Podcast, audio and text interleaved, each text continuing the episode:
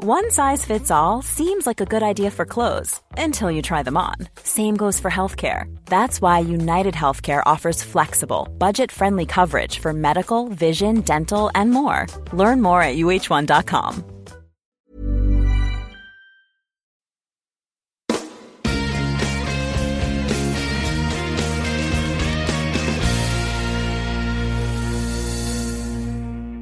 Bien, aquí estamos de vuelta. Gracias por seguirnos acompañando. Eh, hemos despedido a Nacho y a Sebastián, pero ahora damos la bienvenida a Alberto Aparici, que se nos une a la tertulia. ¿Cómo estás, Alberto? Muy bien, encantado de volver a estar por aquí. Ya con calorcito en los, en los mejores momentos del año, en mi opinión. Tenemos 30 grados en Valencia, un día soleado, maravilloso, incluso con cielo muy azul, que en Valencia en verano no es habitual porque suele ser brumoso. Hoy es un, es un día ideal, en mi opinión. Sí. Bueno, eh, se nota que no está Francis y entonces hay que sobrecompensar la información meteorológica. No, es que realmente hemos tenido una primavera relativamente lluviosa, sobre todo el mes de junio. Hacía años que junio no era, no era lluvioso y lo está siendo, pero los días de esta semana están saliendo muy soleados y es muy agradable Valencia ahora. Aquí cuando hablamos de Tenerife, Nacho al principio de la primera parte dijo que hacía un día bochornoso, eh, en el sentido de, de bochorno, de que hay humedad en el ambiente, ese calor húmedo. De hecho, creo que, creo que la palabra bochorno para referirse al clima eh, en Latinoamérica no existe. ¿no? O sea, no estoy seguro si en algún país sí, eh, pero cuando yo la aprendí en España me llamó la atención. Es posible que sea un canarismo. ¿eh? eh a ti te suena? Ah, no, no, no. En, en, la comunidad valenciana se usa, ¿eh? es habitual. en España se usa, pero mm. quizás viene de Canarias, a España, pero no. no. Si, si, algún oyente sabe que en América Latina, en algún país que yo sepa, no. De, Canarias, de Canarias para el resto de España no va nada, por, por gravedad. No, no, no puede subir tanto, no llega. Bueno, eh, hay, hay, un mar del medio, capilaridad puede permitir. sí, sí, eso es verdad. Nunca, eh, para mí eso siempre ha sido magia, lo de la capilaridad. Algún día voy a tener que ponerme con eso porque, o sea, para mí... La física de la capilaridad, ¿no? Es verdad que... Sí. Es una cosa muy rara. Sí, efectivamente. O sea, yo la entiendo de forma intuitiva, pero cuando me lo planteo digo, ya, pero eso no es física, Alberto. O sea, está, es que como... yo, creo que está ahí que es una de esas cosas que es más química que física y que desde el punto de vista de la física no se puede explicar. O sea, la física no, puede explicar la pérdida de información en la singularidad de los agujeros negros ni la capilaridad. son cosas que... no creo. Qué exagerado eres, de verdad.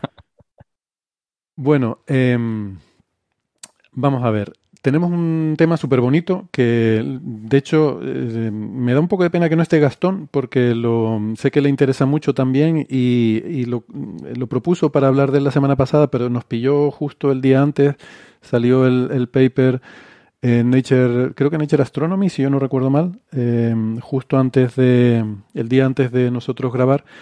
Y bueno, pues eh, pensé que era mejor dejarlo para poderlo ver con calma y tal. Y al final resulta que hoy Gastón no se podía unir, pero bueno. Em, y el tema es eh, el, spoiler, vamos a empezar por el spoiler, que han encontrado eh, fósforo en esos em, penachos de... No, exactamente los penachos, pero que entre el, el, material que expulsa Encélado, esa luna de Saturno al espacio, pues ha encontrado además en gran abundancia, la presencia de fósforo, fosfatos. Y esto es relevante porque es uno de los elementos necesarios para la vida que nosotros conocemos y que, mm, bueno, se discute a veces que si, que si mm, puede ser un factor limitante porque no es algo precisamente muy abundante, ¿no? Entonces, bueno, el artículo, como digo, salió eh, en Nature Astronomy, es un equipo bastante internacional de investigadores de Alemania, Japón, Finlandia, Estados Unidos. Frank Postberg se llama el primer autor. Em, y yo debo decir que en principio, cuando, cuando vi el titular de la noticia, digo, bueno, será de estas cosas que son esperables. a mí no me sorprende que haya fosfato en encelado, me hubiera sorprendido que no lo hubiera. Y Em, digo, bueno, pues será estas típicas cosas que se les da relevancia porque es cuando lo confirmas, ¿no? Que eso también es, es, importante en ciencia. Tú tienes una expectativa, luego vas, lo mides, lo observas, lo detectas y confirmas tu expectativa y dices, vale, pues ya sabemos que esto es así. Entonces, Héctor, si me, si me dejas que dé un poco de contexto bioquímico para que, para que los oyentes no se queden solo con, no, es que el fosfato es muy importante. El, bueno, el fósforo es importante en muchos aspectos de la vida, no querría ahora hacer una revisión entera porque además seguro que me dejaba cosas, pero hay dos cosas que nuestros oyentes entenderán lo importantes que son, en las que juega un papel fundamental en la vida tal y como la conocemos. La primera es que los enlaces entre nucleótidos en el ADN y en el ARN son a través de un fosfato, es decir, tienes la adenina, la timina, la no sé qué, pues entre medias siempre hay un fosfato entre ellos, así que sin fósforo no haces ADN directamente. Y la segunda es que el, mm, el almacén químico de energía dentro de las células es el adenosin trifosfato. El adenosin, trifosfato de toda la vida, que nos enseñaban en el colegio. Exacto, o sea, básicamente las, cuando nosotros respiramos y quemamos, eh, quemamos azúcares y generamos energía con ese proceso, lo que hacemos básicamente es eh, almacenar esa energía en los enlaces del adenosin trifosfato. Y luego, cuando quieren liberarla a alguna molécula, alguna proteína, por ejemplo, lo que hace es coger ese trifosfato y le rompe uno de los enlaces del fosfato y lo convierte en difosfato. Y luego ese difosfato, pues ya será reconvertido otra vez en trifosfato haciendo otras cosas. O sea que es como, es eh, eh, entre comillas, la gasolina de que utilizan las proteínas. Por lo tanto, el fósforo es fundamental en la vida tal y como la entendemos. Y hasta cierto punto, casi es una anomalía, en el sentido de que el fósforo es un átomo muy grande y la mayor parte de los átomos esenciales para la vida son relativamente pequeños. El, y el, fósforo es un átomo realmente grande en ese sentido. Y el argumento que yo eh, pensaba sacar a colación al respecto de todo esto es el siguiente. Eh, si miramos cuáles son los átomos fundamentales que componen los eh, nucleótidos, ¿no? las nucleobases del ADN, hmm. son carbono, nitrógeno, oxígeno, hidrógeno y fósforo. Y fósforo. ¿Y eh, por qué estoy diciéndolo así? Porque todos los demás son lo más abundante que hay en el universo. Lo más mm. abundante que hay en el universo es hidrógeno. El 90% de los átomos que hay en el universo son hidrógeno. Lo siguiente más abundante que hay, ¿qué es? Carbono, nitrógeno y oxígeno. Son los elementos que producen las estrellas una vez que han terminado. Bueno, el helio, o sea, a ver, en el universo hay hidrógeno, luego hay helio, pero el helio es inútil, eh, no sirve para nada. Químicamente. es, inútil químicamente porque es un gas noble está ahí para, no sé por qué, para estorbar, no, no sé para qué lo han puesto ahí en, en, el universo. Y luego los siguientes, los siguientes elementos que empiezan a formar las estrellas son carbono, nitrógeno y oxígeno. Hay un ciclo de reacciones nucleares que tiene lugar entre las estrellas que es el ciclo CNO. Se llama CNO por mm. carbono, nitrógeno y oxígeno. Es decir, carbono, nitrógeno y oxígeno e hidrógeno son lo más abundante que hay en el universo y es de lo que está hecha la vida. Lo cual a mí siempre me ha dado que pensar que mm, a la vida le vale cualquier cosa. Entonces coge lo más abundante que hay. Y es verdad que el, carbono es un átomo muy particular porque tiene esa capacidad de formar esas estructuras y tal. Bueno, hay quien dice que a lo mejor con silicio o con algún otro tipo de elemento se podría organizar mecanos parecidos, lo que sea. Pero es que caramba, o sea, justo lo que, lo que es más abundante es lo que la vida usa para, para hmm. funcionar. Lo más abundante y el fósforo. Porque luego te vas al fósforo, que ya sí que no es uno de los elementos más abundantes. Ya es una cosa mucho más rara, mucho más exótica y que, bueno, que está, pero como hay tantas otras cosas, pero ya no es eh, uno de esos elementos superabundantes, ¿no? Si quieres, si quieres por completitud, podríamos añadir a la lista el azufre, que también es de, digamos, el siguiente periodo, igual, igual que el fósforo.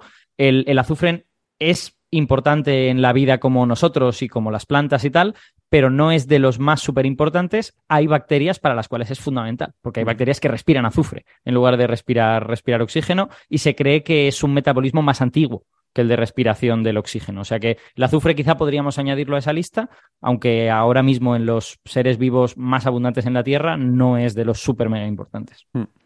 Pero lo que está claro es que el fósforo, que por eso yo siempre le he tenido un cierto mm, respeto ¿no? al, tema este, y que puede ser a lo mejor uno de los argumentos de, que la vida sea más rara de lo que pensamos, porque siempre decimos, no, es que los elementos para la vida están por todas partes en el universo. Eh, sí, pero el fósforo no. Y el mm. hecho de que, eh, de que la vida en la Tierra se haya empeñado en usar el fósforo, y tú dices, pero no, no tenías algo más, ¿no? Eh, o sea, ¿por qué? ¿Por qué el fósforo? Pues me da a entender, sin conocer los detalles, me sugiere o me invita a pensar que quizás es que es realmente necesario, que no le vale alguna otra cosa que encuentre más abundante, eh, no le vale otro, otro elemento más abundante, tiene que ser el fósforo. ¿no? Entonces eso me da, me da que pensar que quizás el fósforo es más crítico que los otros elementos, que los otros a lo mejor, pues si no hay nitrógeno, te arreglas con otra cosa, ¿no? Porque son los abundantes y tal.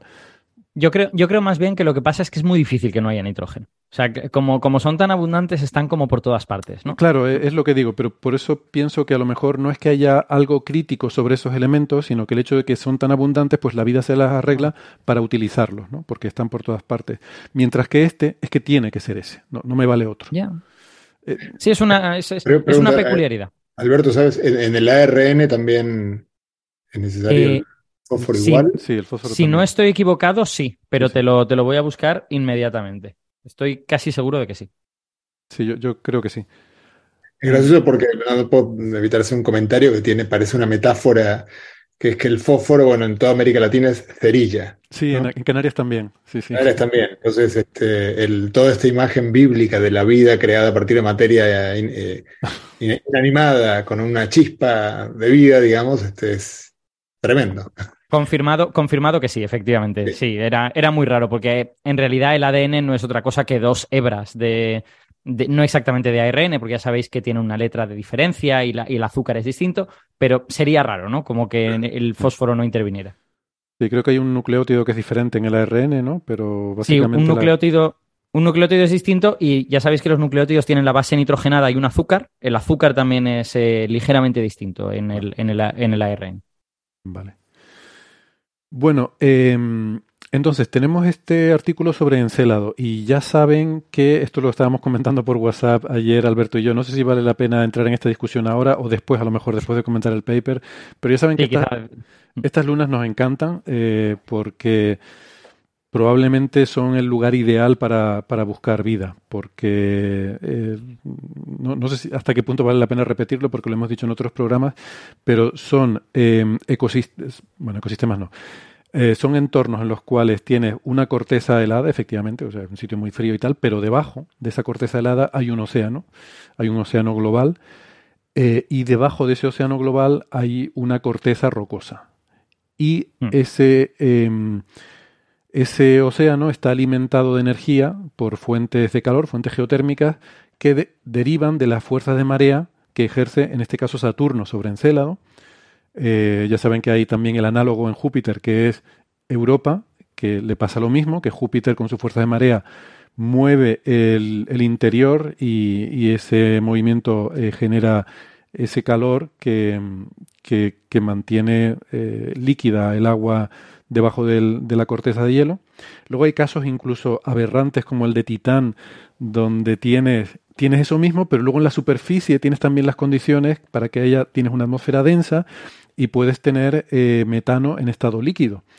Entonces, en Titán podrías tener conviviendo dos ecosistemas, uno como el nuestro en la superficie, un ecosistema de superficie con agua líquida, y otro ecosistema... Con, cosas líquidas, pero no agua, cuidado. ¿eh? No, no agua, no agua, pero metano líquido, ¿no? Hay gente que especula con que si el metano líquido podría jugar el papel del agua en otro, mm. ¿no?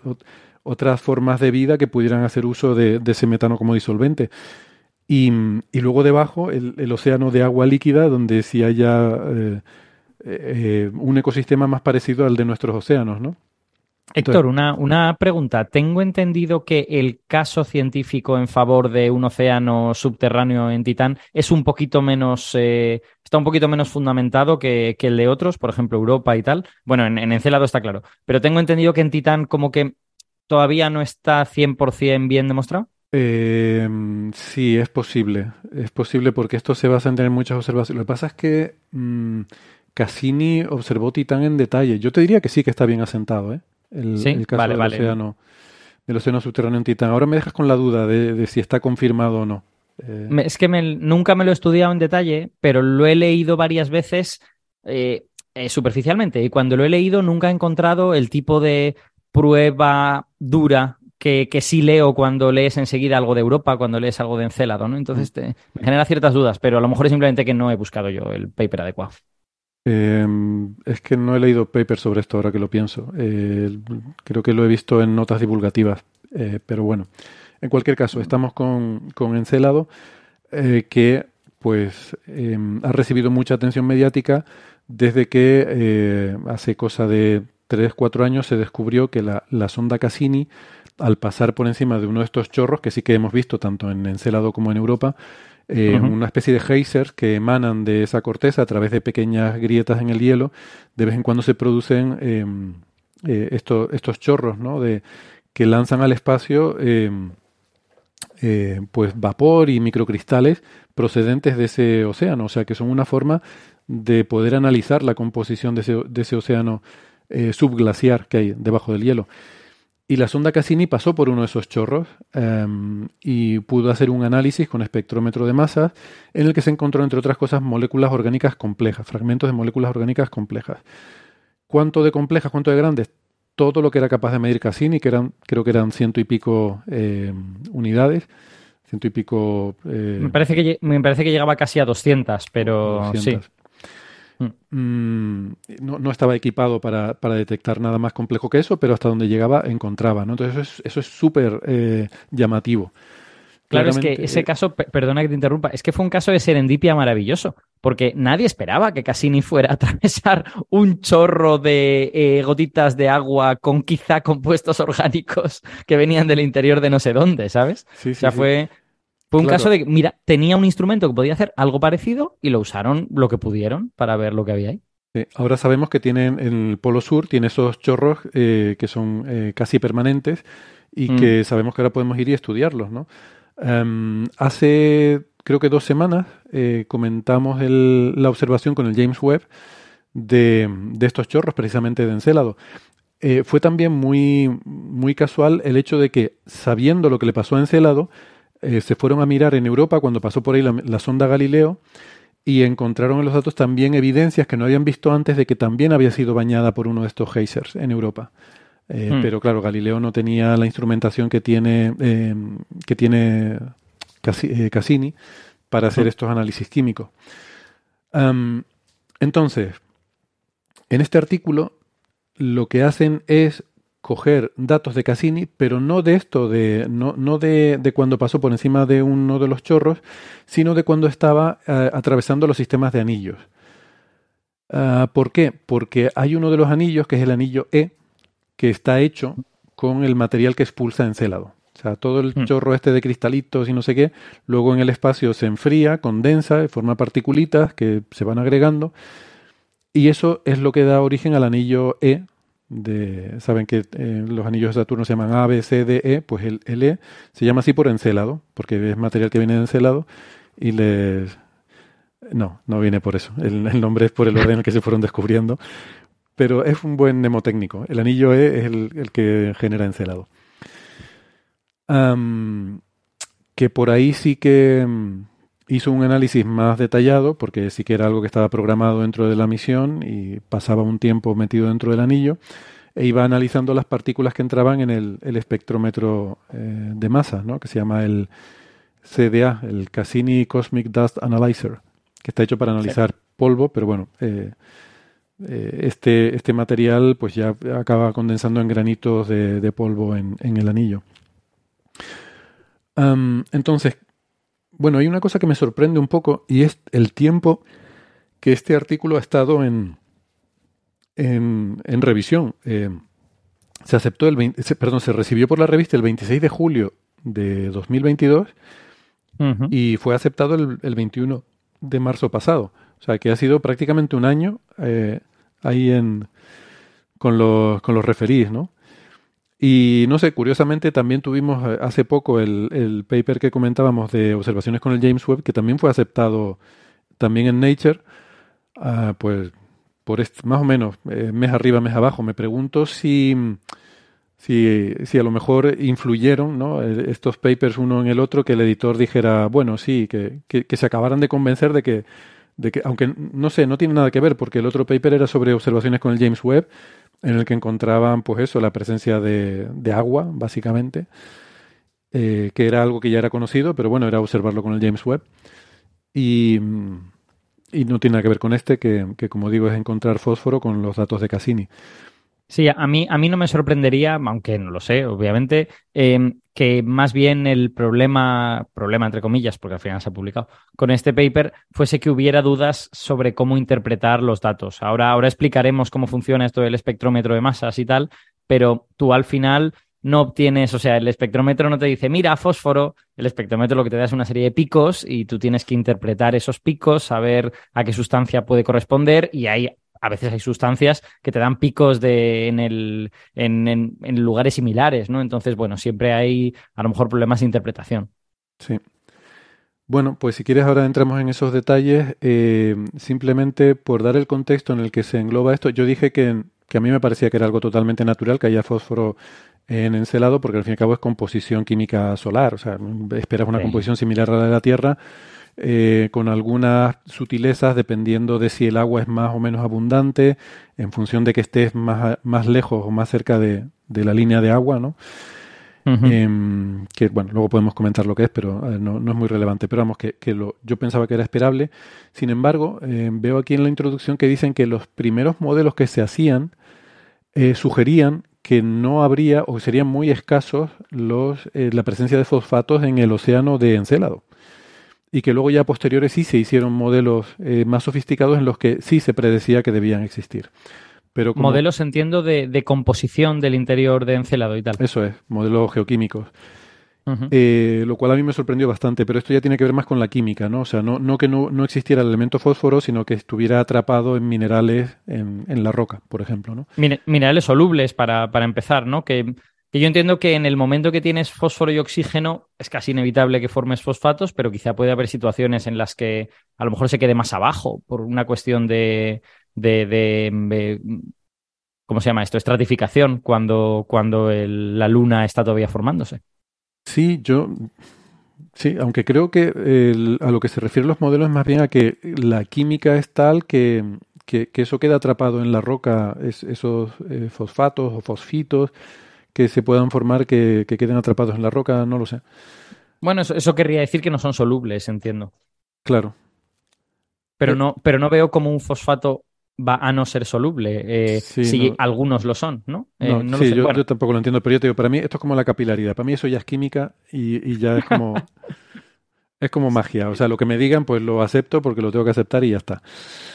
Y, eso, ¿no? Pues había un poco esa, no voy a decir controversia, pero como ese, ese cambio, ¿no? De lo que se pensaba antes a lo que se piensa ahora. Entonces, el confirmarlo, que efectivamente sí que hay eh, esos fosfatos en, en, el, en el océano, pues realmente, eh, bueno, aporta algo nuevo porque no era tan obvio como yo pensaba. O sea, yo pensaba que sería obvio y al parecer, pues, de hecho hubo un momento en el que se discutía. Eh, resulta que no solo es que haya, sino que hay por lo menos 100 veces más que en los océanos de la Tierra. Eh, hay, hay, fósforo a cascoporro en, en Encélado. Eso es sorprendente, sí, sí, que la, que la cantidad es enorme. Es una cantidad enorme. Ahora saldrá alguien diciendo que eso es malo para la vida. Si hay demasiado fósforo, pues entonces no, no funciona la cosa, no lo sé. Ya, la verdad es que de eso no, no nunca he escuchado que demasiado fósforo pueda ser malo, pero... pero, pero, ahora, como aquí hay mucho, pues ahora empezarán a salir. Pero ahora tengo curiosidad por ver esos modelos geoquímicos, ¿no? Para, para, ver por qué en algunos no aparecía y ahora de repente podemos justificar que haya, que haya cantidades más grandes que en la Tierra, ¿no? Sí, sí, sí. Bueno, aquí están las referencias. Yo realmente no me he molestado en, ir a eso porque, francamente, estos, estos modelos me... Eh, me interesa un poco personalmente como, como fascinación personal y entonces no me he puesto a mirarlos, ¿no? Yo es que cuanto más mayor me hago, más me gusta la geoquímica. Me parece de verdad una cosa. Es como tú dices, es magia. Mm. Y como es magia, pues hay que eh, saber dominarla, ¿no? Para poder invocar a los espíritus. Yo, he adquirido el gusto por la geología, que admito que ha sido un, gusto adquirido, pero ya hasta la geoquímica ahí no llego. Eh, ya me, me, cuesta y, en fin, pido disculpas a nuestros oyentes que estén eh, involucrar en esos temas, pero bueno, genial para ellos porque así pueden hacer su trabajo y, no se lo voy a quitar. No, y, que además, y que además la geoquímica hace cosas increíbles, cosas del tipo analizar isótopos de una roca y descubrir, o sea, deducir de ellos las eh, condiciones atmosféricas, eh, las condiciones de temperatura de, de hace dos mil millones de años y cosas así. O sea, es que verdaderamente se acerca mucho a la magia. ya, ya, pero yo, isótopos, para mí isótopos son más física que química. Pero sin entender la química de todo esto, no estás... O sea, quiero decir, si no entiendes cómo esos isótopos terminan depositados en la roca y convertidos en el mineral que tú estás viendo, no eres capaz de hacer esas deducciones. Sí, no, no, no cuestiono la utilidad, ¿eh? No, no cuestiono la mm. utilidad de la, de la, química y de la geoquímica y, bueno, yo En fin, la, la- la química la uso continuamente en mi metabolismo, o sea, que no, no piense nadie que no. Útil es un rato. Bueno, venga, que nos dispersamos. Sí, Eh, vamos, vamos, sí. ¿Quieres comentar entonces, Alberto, el funcionamiento de un espectrómetro de masas? Eh, por si, si lo tienes fresco, Vale. ¿eh? si no, eh, pero vamos. Sí, yo tengo, yo tengo, digamos, eh, la, la imagen de juguete que me, que me aprendí cuando lo estudié en la carrera. Y entiendo que los espectrómetros de verdad pues funcionaban de forma un poquito diferente, sí. ¿vale? Que esto. Pero, No, el- pero, la pero no muy diferente, o sea, el concepto realmente es muy sencillo. De, de hecho, si quieres, Mm. te, te puedo decir el de, en concreto el de Cassini, el, el sistema, no el, el- no el concepto que eh, te voy a dejar que lo introduzcas tú, sino el, Ah. el sistema de, eh, o sea, en, el- caso de, de Cassini, lo que hace es que tiene una em, una especie de cubo, o sea, la, la nave va volando y hay un cubo que va recogiendo eh, lo que va entrando por un lado, ¿no? Sí. Y, y al final de ese, bueno, está dividido en secciones para, para hacer como diferentes tubitos en los que pueden ir entrando diferentes partículas. Y cuando la partícula entra por esos tubitos, eh, choca al final con un, un blanco que hay con- contra el que choca para que se rompa en sus elementos constituyentes y demás. Y, y entonces ya hay un campo eléctrico y tal que te, te voy a dejar a ti que lo expliques. Eh, solo te diré que es del, del tipo lo que llaman de tiempo de vuelo, de time Exacto. of flight eh. Sí. O sea, la idea, la idea básica de esto es si tú tienes eh, una sustancia y puedes conseguir versiones cargadas de esa sustancia, puedes utilizar eh, cómo un campo eléctrico afecta al movimiento de, de una partícula cargada para averiguar cosas sobre su masa. Y de Y, forma. perdona, y en el espacio los granitos de polvo suelen estar cargados por la radiación ultravioleta, por el impacto de partículas, además en este entorno de los anillos de Saturno, porque están expuestos a, a, esa, a todo ese bombardeo de partículas que hay de, ¿no? con la magnetosfera que tienen estos planetas gigantes. Entonces, su- suelen tener carga los granitos. Exacto. Básicamente lo que, lo que haces es sometes esos granitos cargados que llegan con una cierta velocidad a un campo magnético y cualquier cosa cargada que llega con una velocidad a un campo magnético pues empieza a describir círculos. Y el radio del círculo depende de la carga que tenga ese objeto y de la masa que tenga ese objeto. Si tú puedes razonablemente suponer qué cargas van a tener esos fragmentos eh, y tú tienes, digamos, una regla, eh, pues digamos que los fragmentos van a recorrer un círculo hacia la izquierda en el momento en que entran en esta camarita que tú has diseñado con el campo magnético. Bueno, pues tú pones a la izquierda de la entrada una regla y ves dónde caen los fragmentos en la regla. Viendo eso, has medido el diámetro del circulito que han recorrido en el campo magnético. Y ese circulito, de forma muy sencilla, con una fórmula casi trivial, pues depende de la carga y de la masa. Normalmente tú lo que tienes son asunciones sobre la carga que van, que van a tener. Suposiciones Eh, más que asunciones, quizás. Sí, suposiciones, perdón. Asunción es lo de la Virgen, ¿no? Sí, es que, eh, claro, yo me sé la palabra en inglés y como hay una parecida en castellano la uso. Perdón, perdón. Bueno, Eh, igual son suposiciones muy razonables, porque la carga está cuantizada, o sea que será la del electrón o dos electrones, ¿no? Bueno, Sí, eso es. Exacto, exacto. Yo entiendo, yo entiendo que parte de la dificultad, bueno, ahora continúo explicando y, vamos a esta cosa. Eh, tú tienes suposiciones sobre cuál va a ser la carga, entonces simplemente midiendo dónde cae ese, ese fragmentito y medir dónde cae ese fragmentito puede ser tan fácil como, en lugar de una regla, que es lo que yo he dicho, tienes un conductor y cuando una, una cosa cargada eléctricamente golpea un conductor puede generar una pequeña corriente eléctrica, con lo que eso te puede servir para medir dónde, dónde ha impactado, eh, pues puedes medir la masa de ese fragmento que, que ha entrado ahí.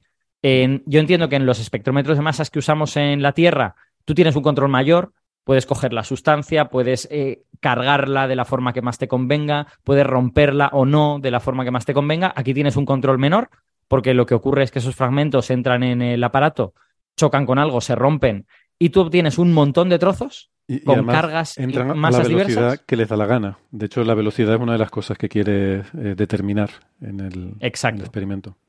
Exacto, efectivamente. Y entiendo que tú terminas encontrando, pues, uno eh, que ha caído aquí y otro que ha caído un poquito más a la derecha, porque tenía una carga diferente. Tenía un- una carga de un electrón más o una carga de un electrón menos. Y otro que ha caído un poco más a la izquierda, porque no tienes ningún control sobre, sobre todo ese proceso. Entonces, al final, lo que obtienes es estas gráficas en donde ves una serie de picos, donde el pico es qué cantidad de fragmentos han caído en este, en este sitio. Y cuando hablabas antes de que es tiempo de vuelo, es que en lugar de medir la posición, lo que mides es el tiempo que han tardado en impactar con la, con la cosa esta. Y el tiempo también te da cómo de amplia ha sido la órbita. Una, una, órbita muy pequeñita hará que el tiempo haya sido muy corto, una órbita muy amplia habrá, habrá hecho que el tiempo sea muy largo. Sí. Es, eso mismo, con la única salvedad de que el de Cassini es con un campo eléctrico en vez de ser un campo magnético, y entonces directamente se, se curva la trayectoria según el, la carga que tenga la ah. partícula. Y, vale. Pero es, lo mismo. Eh, y, el, cuanto mayor sea la masa para una carga dada, y como dice José, la carga va a ser una vez o dos veces o tres veces la carga del electrón, porque primero, eh, lo que decía, primero se le hace chocar contra un blanco para que se rompa todo lo posible, en, eh, idealmente en moléculas, ¿no? No sé si consigues eso alguna vez, pero bueno. Em, y lo que determinas es la masa, porque el, igual que el radio del círculo, el tiempo de vuelo depende del cociente entre la carga de, esa partícula y su masa. por eso se llaman espectrómetros de masa, porque lo que haces es determinar la masa de los diferentes mm, trocitos que impactan, ¿no? Sí, esto en el, en el trabajo del año 2010, y espera que lo tengo por aquí, del año 2018, el trabajo este que, detectó compuestos orgánicos complejos en, en estas gotitas que salían de, la pluma de encelado, eh, fue muy interesante porque no detectaron una sustancia. Lo que hicieron fue detectar picos de sustancias con una periodicidad de 13 unidades de masa atómica, de 13 daltons, hasta el máximo que ellos tenían. ¿Qué significaba eso? Pues significaba básicamente que cada uno de esos picos era, le he añadido un carbono y un hidrógeno, un carbono y un hidrógeno, un carbono y un hidrógeno. Con lo que la conclusión es, yo tengo aquí cosas orgánicas muy grandes que estoy rompiendo en todo tipo de pedacitos. Estoy rompiendo en pedacitos algunos muy pequeños y otros cada vez más con, con un carbono y un hidrógeno más, un carbono y un hidrógeno más. Entonces, aquel trabajo era muy emocionante en el sentido de que tú veías el, el máximo, cada vez los picos eran más pequeñitos, cuanto más, cuanto más grande era, digamos, el trozo de molécula, menos tenías, pero tenía la sensación de, es que si esto se extendiera hasta 2000 en lugar de hasta 200, a lo mejor estábamos viendo una proteína o un trozo de una proteína o algo por el estilo. Claro, es todo especulación, a, lo mejor no, pero tenía la sensación de que al obtener. Si llegas más allá, el, calamar de Daniel Marín. Claro, exacto. Tenía la sensación de que eh, al tener todos y cada uno de los picos con periodicidad de 13 unidades de masa atómica, pues ahí estabas viendo algo muy grande roto en un montón de trocitos. Claro. Em, pues ese es un poco el, de lo que va el artículo, ¿no? De esa detección que hacen, insisto, no como en el caso de los compuestos orgánicos que eran del cuando pasó por encima del, de ese de esa pluma, de ese penacho del geyser, sino en este caso mm. es lo que han encontrado en el anillo E, que es mm, el material que luego en el espacio se queda en torno, en órbita en torno a Saturno. Mm. Además también han hecho sus experimentos de laboratorio para eh, hacer simulantes del, de las condiciones de, de, ese océano rocoso, ¿no? Eh, para ver, pues, como, no sé, la geoquímica de todo esto, que yo confieso que ni me he enterado mucho, ni tampoco le he puesto mucho esfuerzo por enterarme mucho. Pero algo a lo que ellos le dan bastante importancia, yo no sé por qué, es al hecho de que eh, acabarías teniendo muchos más fosfatos que fosfitos. Eh, fosfatos es lo que encuentran, por cierto, en, en estas moléculas, ¿no? Em, sí, fosfatos y fosfitos para nuestros oyentes que no hablen química, eh, básicamente depende de cuántos oxígenos tiene, tiene adosados el, fósforo. El fósforo, eh, como es un átomo grande, puede tener oxígenos adosados en diverso número. Los fosfatos tienen cuatro y los fosfitos tienen tres hidrógenos, si no estoy equivocado. Los, los, cuatro estoy seguro del fosfato y el fosfito, pues he de mirarlo, pero efectivamente tres, sí. Yo pensaba que el fosfito era un fósforo pequeñito pero bueno. Eh, pues no, también podría ser una especie como de dulce, de, un bizcocho con chocolate de ah. nuestra infancia, el fosquito. O, los payasos de la tele, ¿no? Fofó, fosfito, miliki, miliquito. Bueno. Madre mía, nos estamos ganando la expulsión, penalti de expulsión. Espérate, tengo una. Ahora que estás hablando del espectrómetro de masa, ¿sabes lo que es un anión? Eh, sí, claro, un anión es un, es, un ion de carga negativa. Es un ion sin más. vale, ya. es un ion sin más. Bueno. un ion de em, carga negativa. ¿Cómo? Eh, no sé si estamos en la sección de chistes o... Sí, es que no he entendido el chiste, ¿por qué? un anión es un ion sin más. el chiste es... Porque al, ion normalmente le pones el, el menos si es un, unión negativo o el más si es positivo. Entonces, si es un ion sin más, pues es que es con menos. Bueno, vale, ya. Ay, por favor. Venga, eh, vamos a hacer como que no hemos dicho nada. Mm, bueno, eso, que también hacen. igual parte de esto tiene que ver con que los referís no estaban muy convencidos y, les obligaron a hacer algún tipo de experimento de laboratorio, ¿no? Y por eso tardó tanto el artículo en, salir a la luz, no sé. Y, pero a mí una cosa que me pareció curiosa es que también dicen que esto debe ser una propiedad no solo de, en particular de Encélado, sino que debe ser algo común en todo este tipo de lunas, eh, sobre todo las que se forman más allá de la línea de CO2, que antes comentamos la línea de agua, eh, son, digamos, líneas imaginarias que uno define un radio. La, línea de, agua o la línea de hielo se llama, es muy importante. Es a qué distancia de la estrella tú puedes tener hielo en el espacio sin que se, evapore por el calor de la estrella. ¿no? Y eso en el sistema solar ocurre más o menos a tres unidades astronómicas. Em, casualmente es más o menos lo que separa el sistema solar interior, donde hay planetas rocosos, y el exterior donde hay planetas gaseosos y donde hay todos estos, eh, hay anillos, hay lunas heladas, hay todo este tipo de cosas. ¿Por qué? Porque el universo, el agua es súper abundante. Entonces, esa agua tan abundante en el sistema solar exterior ha condensado en forma de hielo, en forma de mundos helados, en forma de, cometas, de, fragmentos de hielo que hay por todo el sistema solar exterior. En el interior, ese hielo se ha evaporado. Eh, de, esas tres unidades astronómicas para adentro, ese hielo se ha evaporado. Y eso hace que sea diferente la, composición del sistema solar interior y el exterior. ¿no? Ah, bueno, pues igual que pasa eso para la molécula del agua, también pasa para el CO2, incluso para el CO. Son los tres regímenes relevantes en los sistemas planetarios, ¿no? Es a qué distancia de la estrella se evapora el hielo de agua, el hielo de dióxido de carbono y el hielo de monóxido de carbono. El de dióxido de carbono está más o menos eh, a, la, a, la, distancia entre Júpiter y Saturno. Y el de monóxido de carbono está más o menos a la distancia de Neptuno. Sospecho, sospecho que el hielo de nitrógeno será relevante también, pero a lo mejor coincide más o menos con el de monóxido de carbono. Porque recuerdo que en, que en, Plutón había, había glaciares de nitrógeno líquido, de, nitrógeno sólido. sólido sí. Sí, sí, toda esta discusión de cometas de nitrógeno y estas cosas, que se habló también cuando Oumuamua, que sí podía ser un, iceberg de nitrógeno y tal, eh, sí tiene que ver con todas estas cosas de hasta dónde pueden mantenerse estables estos compuestos en forma de mm, hielo. Qué bien, qué bien haces la pausa glotal. Como no está María, lo tengo que decir yo. Oumuamua. Perfecto. Qué estupendo. Es que es lo que significa el apóstrofe S. Eh, sí, sí, lo sé, lo sé. Ah, pero a mí se me da muy mal. Yo, yo siempre hago como el como la sinalefa con la palabra anterior. Lo, sí, es que en español estamos acostumbrados a hacerlo. Y yo creo que es importante. La, pausa glotal es algo que se, se usa mucho en, en, otras lenguas, ¿no? Por ejemplo, en inglés es muy importante. Y una cosa que por la que distingues rápidamente un español hablando inglés es porque no las hace. Une el final de una palabra con el principio de la siguiente. Y, y en inglés es muy importante. y, y sobre todo cuando hablas por ejemplo, de, la empresa de Elon Musk, eh, de, su agencia espacial, es muy importante si estás diciendo el nombre de la compañía SpaceX o si estás diciendo sexo espacial. Es que según hagas la pausa, no la hagas. o sea, decir SpaceX o SpaceX eh, es la diferencia entre hablar de sexo en el espacio o de, o de la empresa Elon Musk. Es una diferencia muy notable, muy notable. No quieres llevarte a confusiones en conversaciones em, con esa con esa cuestión. Así que pausa glotal súper importante, no la descuiden. Y en el caso de Oumuamua, eso es lo que significa el apóstrofe S. Qué bien, perdona que te disperso. Sigamos con, con Encelado. No, me puede, siempre que sea para em, elogiarme algo, puedes, eh, puedes interrumpirme para dispersarnos todo lo que quieras.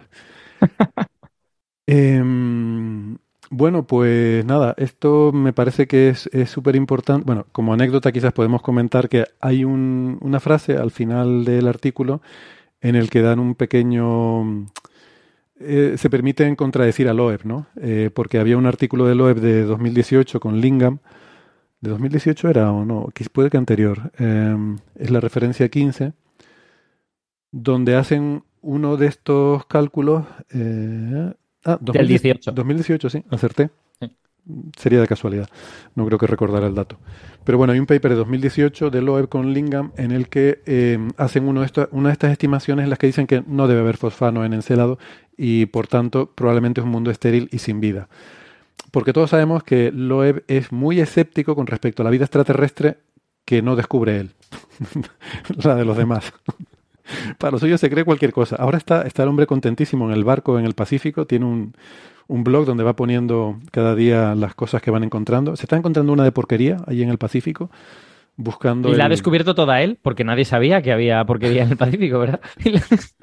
Pero es, es maravilloso porque se lo ve súper entusiasmado, ¿no? Eh, hemos encontrado unos trozos de no sé qué y les hemos hecho la fluorescencia de rayos X y, y, bueno, eso, ¿no? Y, y se ve que está descubriendo, ¿no? Todo ese mundo experimental. Bueno, yo seguro que estaría igual de entusiasmado, ¿no? Eh, si, si estuviera ahí en un barco haciendo experimentos con cosas que te encuentras en el agua y viendo lo que son.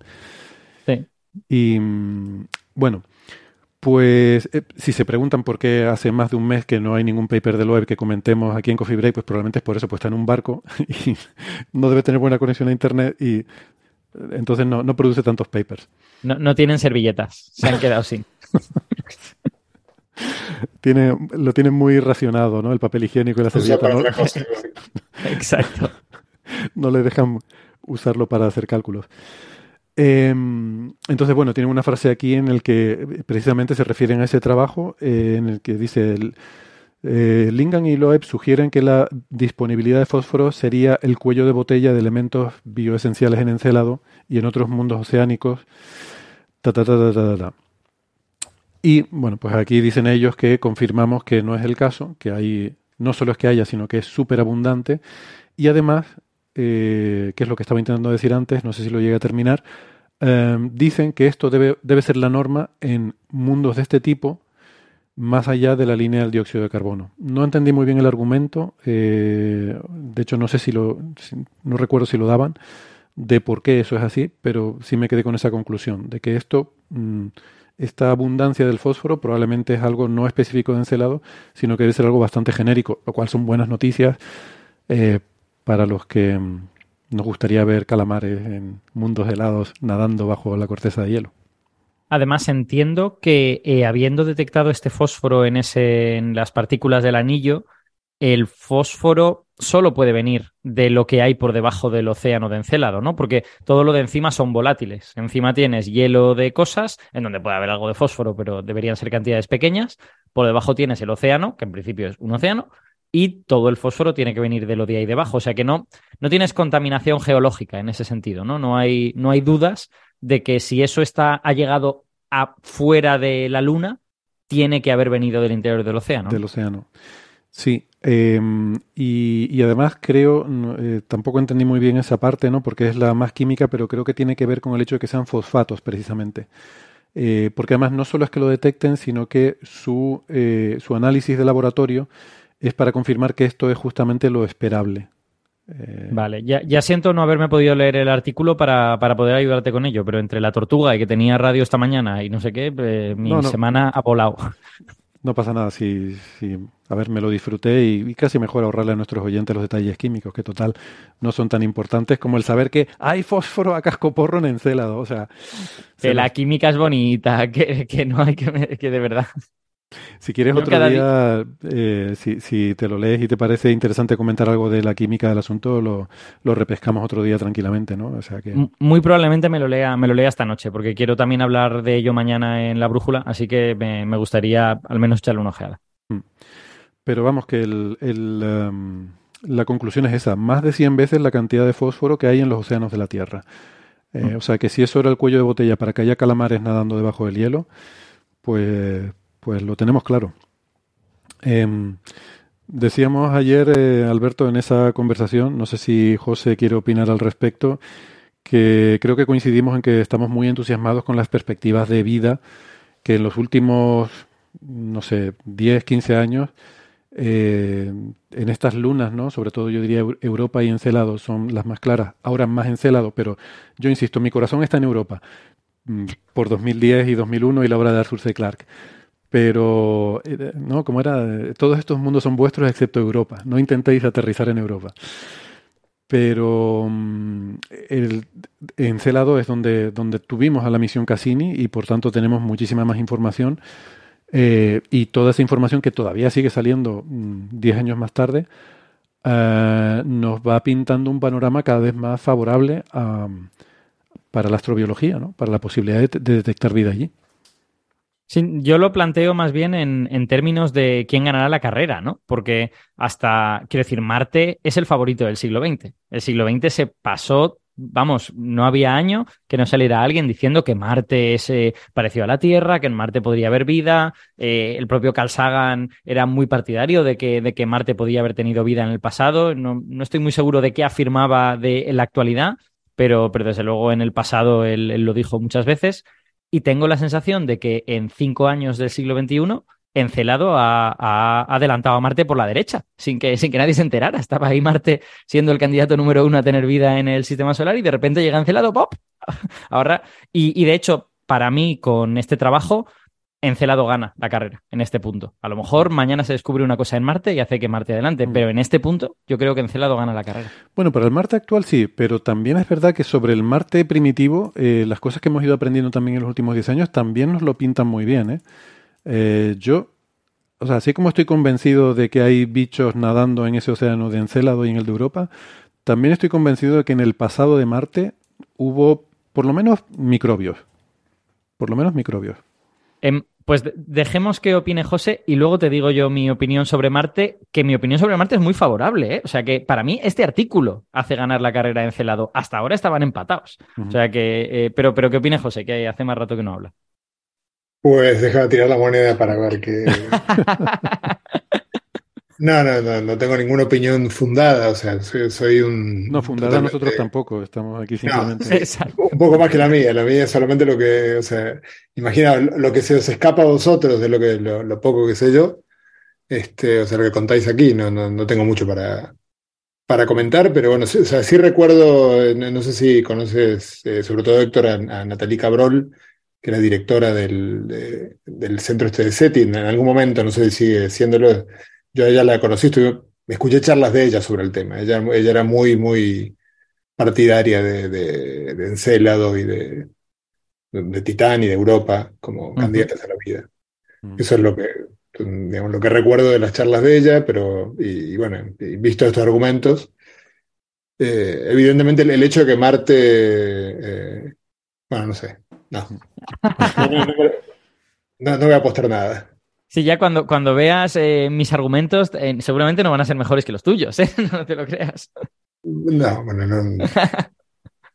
Mm, yo, vamos, ya digo, siempre he estado muy entusiasmado con, con estas ideas. Em, también, como le decía Alberto antes, influido sobre todo por em, por el, un poco la coincidencia, ¿no? Con, aunque realmente la historia eh, en 2001 y 2010 mm, va por otro derrotero, pero el hecho de que Clark eh, eligiera una de estas lunas como el, el origen del el siguiente despertar de la vida en el sistema solar después de la Tierra, pues, eh, pero vamos, eh, pero es vida de superficie. Él no estaba pensando en el océano todavía porque además en aquella época ni siquiera se conocía. O sea, ya hubiera sido. Claro, no había evidencias de aquellos. Claro. Eh, ya hubiera sido mm, casi que de, adivino, ¿no? Em, pero sí que siempre he seguido estos, estos desarrollos con mucho entusiasmo, ¿no? Esta, esta exploración de estas lunas. Sin embargo, debo decir que lo que el, factor escéptico que yo pondría con respecto a esta posibilidad, que simplemente por ponerle alguna pega, es que, o sea, creo que las condiciones ahora mismo son óptimas, pero no sabemos durante cuánto tiempo han sido óptimas. Eh, sabemos que estas lunas han experimentado cambios en, en, su distancia al planeta, lo cual implica cambios, eh, pero estamos hablando en escalas de tiempo del sistema solar, o sea, en miles de millones de años, cientos de millones de años quizás, eh, se han movido. y mm, entonces. Porque son, porque son sistemas relativamente densos. O sea, el, sistema de lunas de Saturno tiene decenas de lunas, aunque la mayoría son muy pequeñitas. O sea que los movimientos no son, no son inauditos en ese caso. Claro, y el de Júpiter igual. Y una cosa es la posición de formación de estas lunas y luego dónde acaban, porque el proceso de acoplamiento de marea, que es lo que hace que estén dándole siempre la misma cara al planeta, es un proceso lento eh, que, provoca también cambios en la órbita. O sea, no solo te va sincronizando, sino también la órbita va decayendo, se va acercando al planeta y, hay una transferencia de momento angular del orbital al, de rotación, ¿no? Y, y, también la órbita se va circularizando. O sea, hay toda una serie de, cambios en la órbita, mm, cambios seculares, que no sabemos, por lo que yo entiendo, eh, a día de hoy no sabemos bien la historia mm, de, de estas lunas, ¿no? Y por tanto, durante cuánto tiempo han existido estas condiciones. Yo, si queréis, os hago, os hago, digamos, un repaso de mis argumentos en favor de, de Encélado y de Marte. Y luego, si quieres, hablamos de Europa, porque para mí Europa el problema es que ahora mismo es un folio medio en blanco. O sea, de Europa sabemos cosas, pero sabemos mucho menos que de Encélado, porque con Encélado hemos tenido esta especie como de enorme serendipia de encontrarnos con un análisis de espectrómetro de masas del interior y con Europa no tenemos eso. Entonces, claro, a lo mejor Europa, eh, si tuviéramos datos, sería mucho mejor que Encelado, pero, pero esos datos todavía no los tenemos, ¿no? Y los tendremos, esperemos, con gracias a la sonda JUICE o a otras misiones posteriores. Pero en mi, en, mi, en mi opinión, lo que ocurre con Encelado es que tenemos datos relativamente duros, datos relativamente fuertes, acerca de la existencia del tipo de moléculas que asociamos a la vida. Es decir, en el trabajo este del año 18 vemos moléculas relativamente grandes, no tan grandes como proteínas, porque para hablar de proteínas deberíamos estar hablando de kilodalton, de, de miles de unidades de masa atómica o de, decenas de miles, ¿no? Eh, y aquí estamos hablando de centenares, pero nada indica que eso no pueda continuar hacia adelante, digamos. De hecho, otro instrumento que no es CDA, que se llamaba IMNS o algo por el estilo, eh, llegaba un poquito más arriba, llegaba como hasta miles, pero tenía una resolución terriblemente mala porque no estaba diseñada para eso y veía cosas, veía cosas en el rango de miles. Entonces, eh, estamos viendo moléculas orgánicas grandes, mm, iba a decir complejas, pero digamos grandes, ¿vale? Eh, estamos viendo fosfatos, estamos viendo todo este tipo de elementos que hacen falta y encima sabemos que hay agua, sabemos que hay calor, sabemos que hay eh, procesos análogos a las chimeneas hidrotermales del fondo de nuestros océanos. O sea que de repente tenemos como una serie de pruebas duras de que están ahí los elementos físicos necesarios, ¿no? No, no es especulación, es la realidad. Eh, otra cosa es que esos elementos estén organizados en forma de seres vivos o estén organizados en forma de simplemente una química prebiótica o algo por el estilo. Pero eso para mí hace el caso de Encelado extremadamente fuerte científicamente, porque no tenemos que suponer tantas cosas. Eh, hay que suponer que eso se ha organizado en forma de vida. Vale, de eso desde luego. Y es una suposición muy fuerte además. Pero el resto de cosas casi lo tienes. Y además nos dice una cosa, fíjate, que yo creo que esto, eh, sin saberlo o sin darnos cuenta, nos ha respondido a una de las preguntas de la astrobiología. Es decir, una vez que se dan las condiciones mm, geológicas para la vida en un mundo, ¿cuánto de probable es que surja la vida, la, la química orgánica, por lo menos? Surge. O sea, pasó en la Tierra y en Encelado hemos visto que estaban ahí las condiciones, eso ya lo, lo sabíamos, lo podíamos prever, y el pasar por ahí, pues, están las condiciones, está el agua líquida, está la energía, está el, los minerales disueltos. Eh, bueno, sabíamos que estaban ahí las condiciones. Y resulta que vas, mira, y está ahí la química, la química orgánica. Eh, no sabemos hasta qué nivel, no sabemos si será bioquímica, pero por lo menos es química orgánica. Eh, o sea que ese paso de condiciones de habitabilidad a química orgánica parece ser inmediato, mm, que no requiere nada más. Para mí, para mí como, científico, el hecho de que haya pruebas duras de la existencia de las sustancias apropiadas es muy fuerte. Es, en favor del caso de Encelado. Y, es, lo que, es lo que yo creo que hace que esté ahora mismo en cabeza.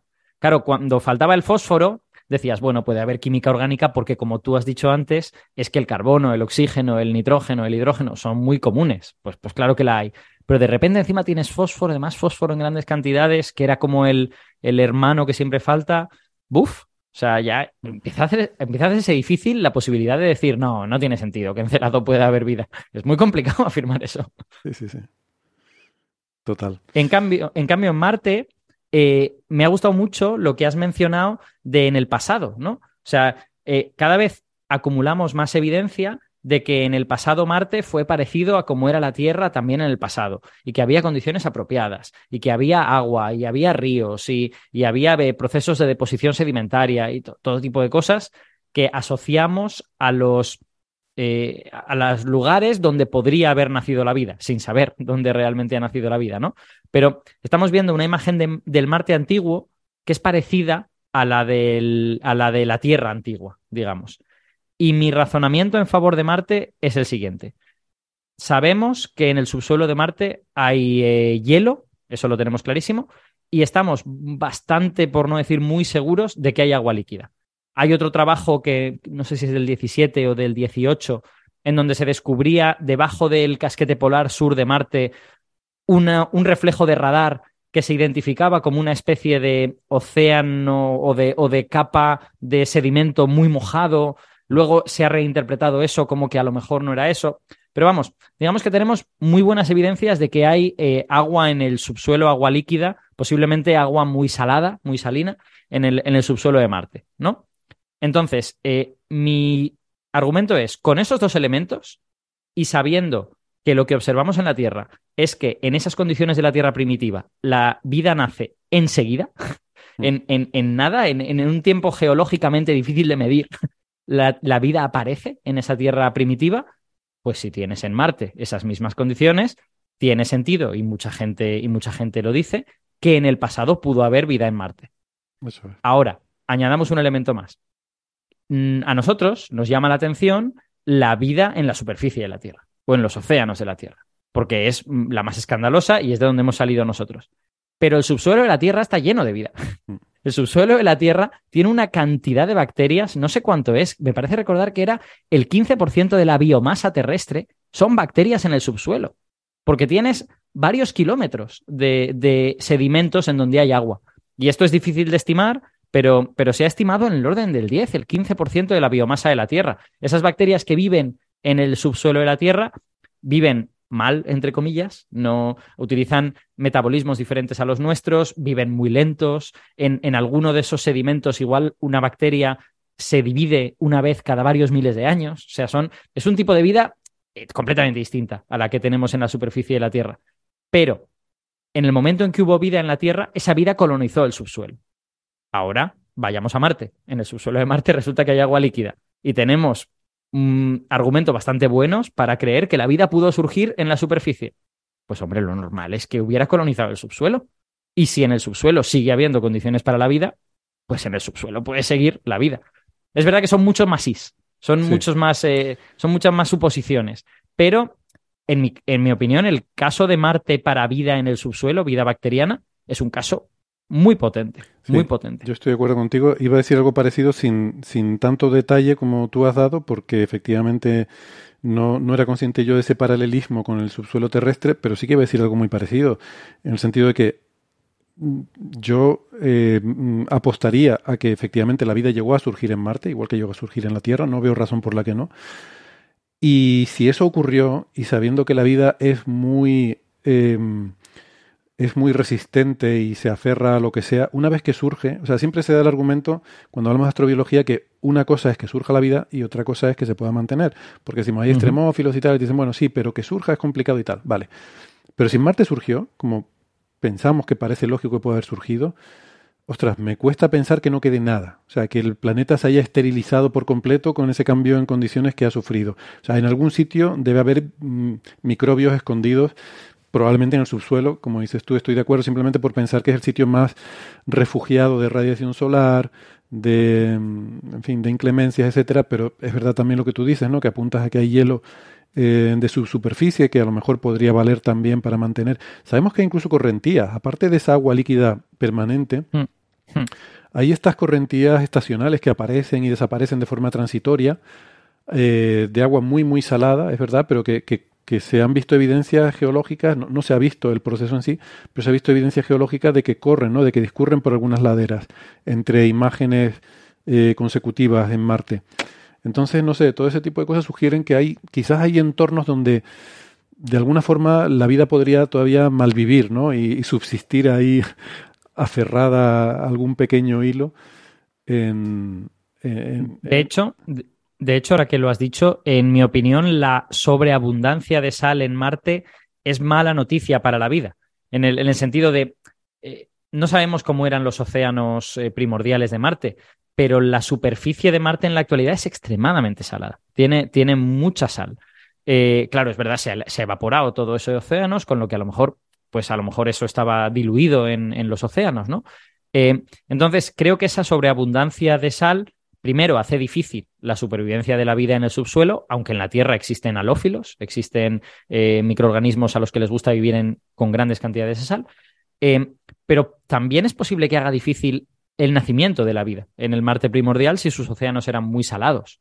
Eh, lo que pasa es que esto ya es cuestión de discusión, ¿no? ¿no? ¿no? sabemos cuán salados eran esos océanos y lo vamos a ir sabiendo gracias a misiones como Perseverance, que, que está ahora mismo ahí. Sí, eso es. Yo, yo creo que igual tiene más que ver con el hecho de que, eh, pues eso, ¿no? De que al desaparecer toda esa agua, eh, deja detrás toda la sal que había disuelta. Eh, supongo que irá más por ahí la cosa, porque no veo por qué composicionalmente o químicamente tenga que ser tan diferente la salinidad de Marte respecto a la Tierra. No sé. No lo sé, tiene, por ejemplo, es curioso que en la Tierra la mayor parte de la sal del mar es, son cloruros, ¿vale? Por lo tanto, son iones, iones de cloro, mientras que en Marte son percloratos. Sí. O sea, son, son iones de cloro oxidados. Eh, eso puede haber tenido que ver con el, eh, la historia geoquímica de Marte, ¿no? En, en la Tierra, eh, el oxígeno se combinó con el hierro que había disuelto en los, en los océanos primordiales de la Tierra y ese hierro cayó en forma de, en forma de eh, fe, ion, ion, férrico, digamos, al fondo. Quizá en Marte no había esa cantidad de metales y a lo mejor ese oxígeno terminó combinado con, con el cloro y personalmente ya no soy capaz de estimar cuán relevante es esto para el nacimiento de la vida o no. Pero, pero en la Tierra esto ocurrió después de que la vida hubiera nacido, ¿eh? o sea que, bueno, quizá no era tan relevante. Mm. Uh -huh. Sí, sí, bueno, curioso. Pues nada, eh, pero desde luego son son tiempos eh, apasionantes, ¿no? Para estar siguiendo la, la astrobiología y la, y la perspectiva de, de, la posibilidad de vida en el sistema solar, que mm. no sé, es muy sorprendente porque cuando lo piensas históricamente, porque cuando cuando no sé, eh, cuando yo era niño o cuando incluso cuando estudié, la vida en el sistema solar era algo que, que se, que se consideraba impensable impensable. Fringe casi, ¿no? Era, sí. era algo de... Era algo como que ya estaba descartado, como que eran ideas ingenuas de, de décadas atrás, ¿no? Uh -huh. Como que eran cosas que ya no tenían sentido ni siquiera plantearlas. Y sin embargo, ostras, parece como que ya no lo tenemos tan claro. Es más, no solo que no lo tenemos tan claro, sino que nos empezamos a inclinar por, por la otra posibilidad, ¿no? Y, y eso es, es maravilloso. Fíjate que yo creo que en este siglo se va a encontrar vida en el sistema solar. No estoy muy seguro si lo vamos a ver nosotros, porque igual nosotros eh, no duramos más allá del 2050, 2060, pero si la civilización no se derrumba y seguimos enviando misiones con el ritmo que lo estamos haciendo ahora, claro, si hay una guerra mundial y la civilización se va a la porra, entonces nada de todo esto vale. Pero si la civilización no se derrumba, yo creo que antes del 2100 eh, se descubre. Antes del 2100 vamos a tener la capacidad tecnológica de excavar en Marte y vamos a habernos inventado alguna forma de llegar a los océanos de, de Encélado y de Europa. Porque faltan 80 años, falta muchísimo tiempo. Sí. Bueno, me lo voy a apuntar. Para, para el primer Coffee Break de 2100, ver si la predicción de Aparici de vida el sistema solar se ha cumplido. Y si no se ha cumplido, eh, hacerle sentir el duro peso de la ley, ¿no? Criticarle severamente por, por, por ser tan aventurado. Hasta que se ponga colorado. Yo, yo esto me lo apunto en el Google Calendar y luego me saltan las notificaciones. Ya verás, me lo voy a apuntar. Bueno, Cuando estemos solo nuestras cabezas dentro de una, una vitrina, podrán discutir sobre ello. Sí, exacto. Oye, por cierto, hablando de cosas así de ciencia ficción, el otro día estábamos hablando de la explosión de Betelgeuse y les, les comenté que tenía un relato de ciencia ficción que iba justamente sobre eso, sobre la explosión de Betelgeuse, eh, un pequeño spoiler, pero no tanto, y, y lo compartí por ahí en redes sociales. Bueno, es que en ese mismo eh, en esa misma colección, que de momento solo son dos y medio, eh, el otro que hay es sobre la vida en Encélado. Así que parece que... parece, y de hecho, esto salió, eh, te lo comentaba, no, no te lo iba a comentar.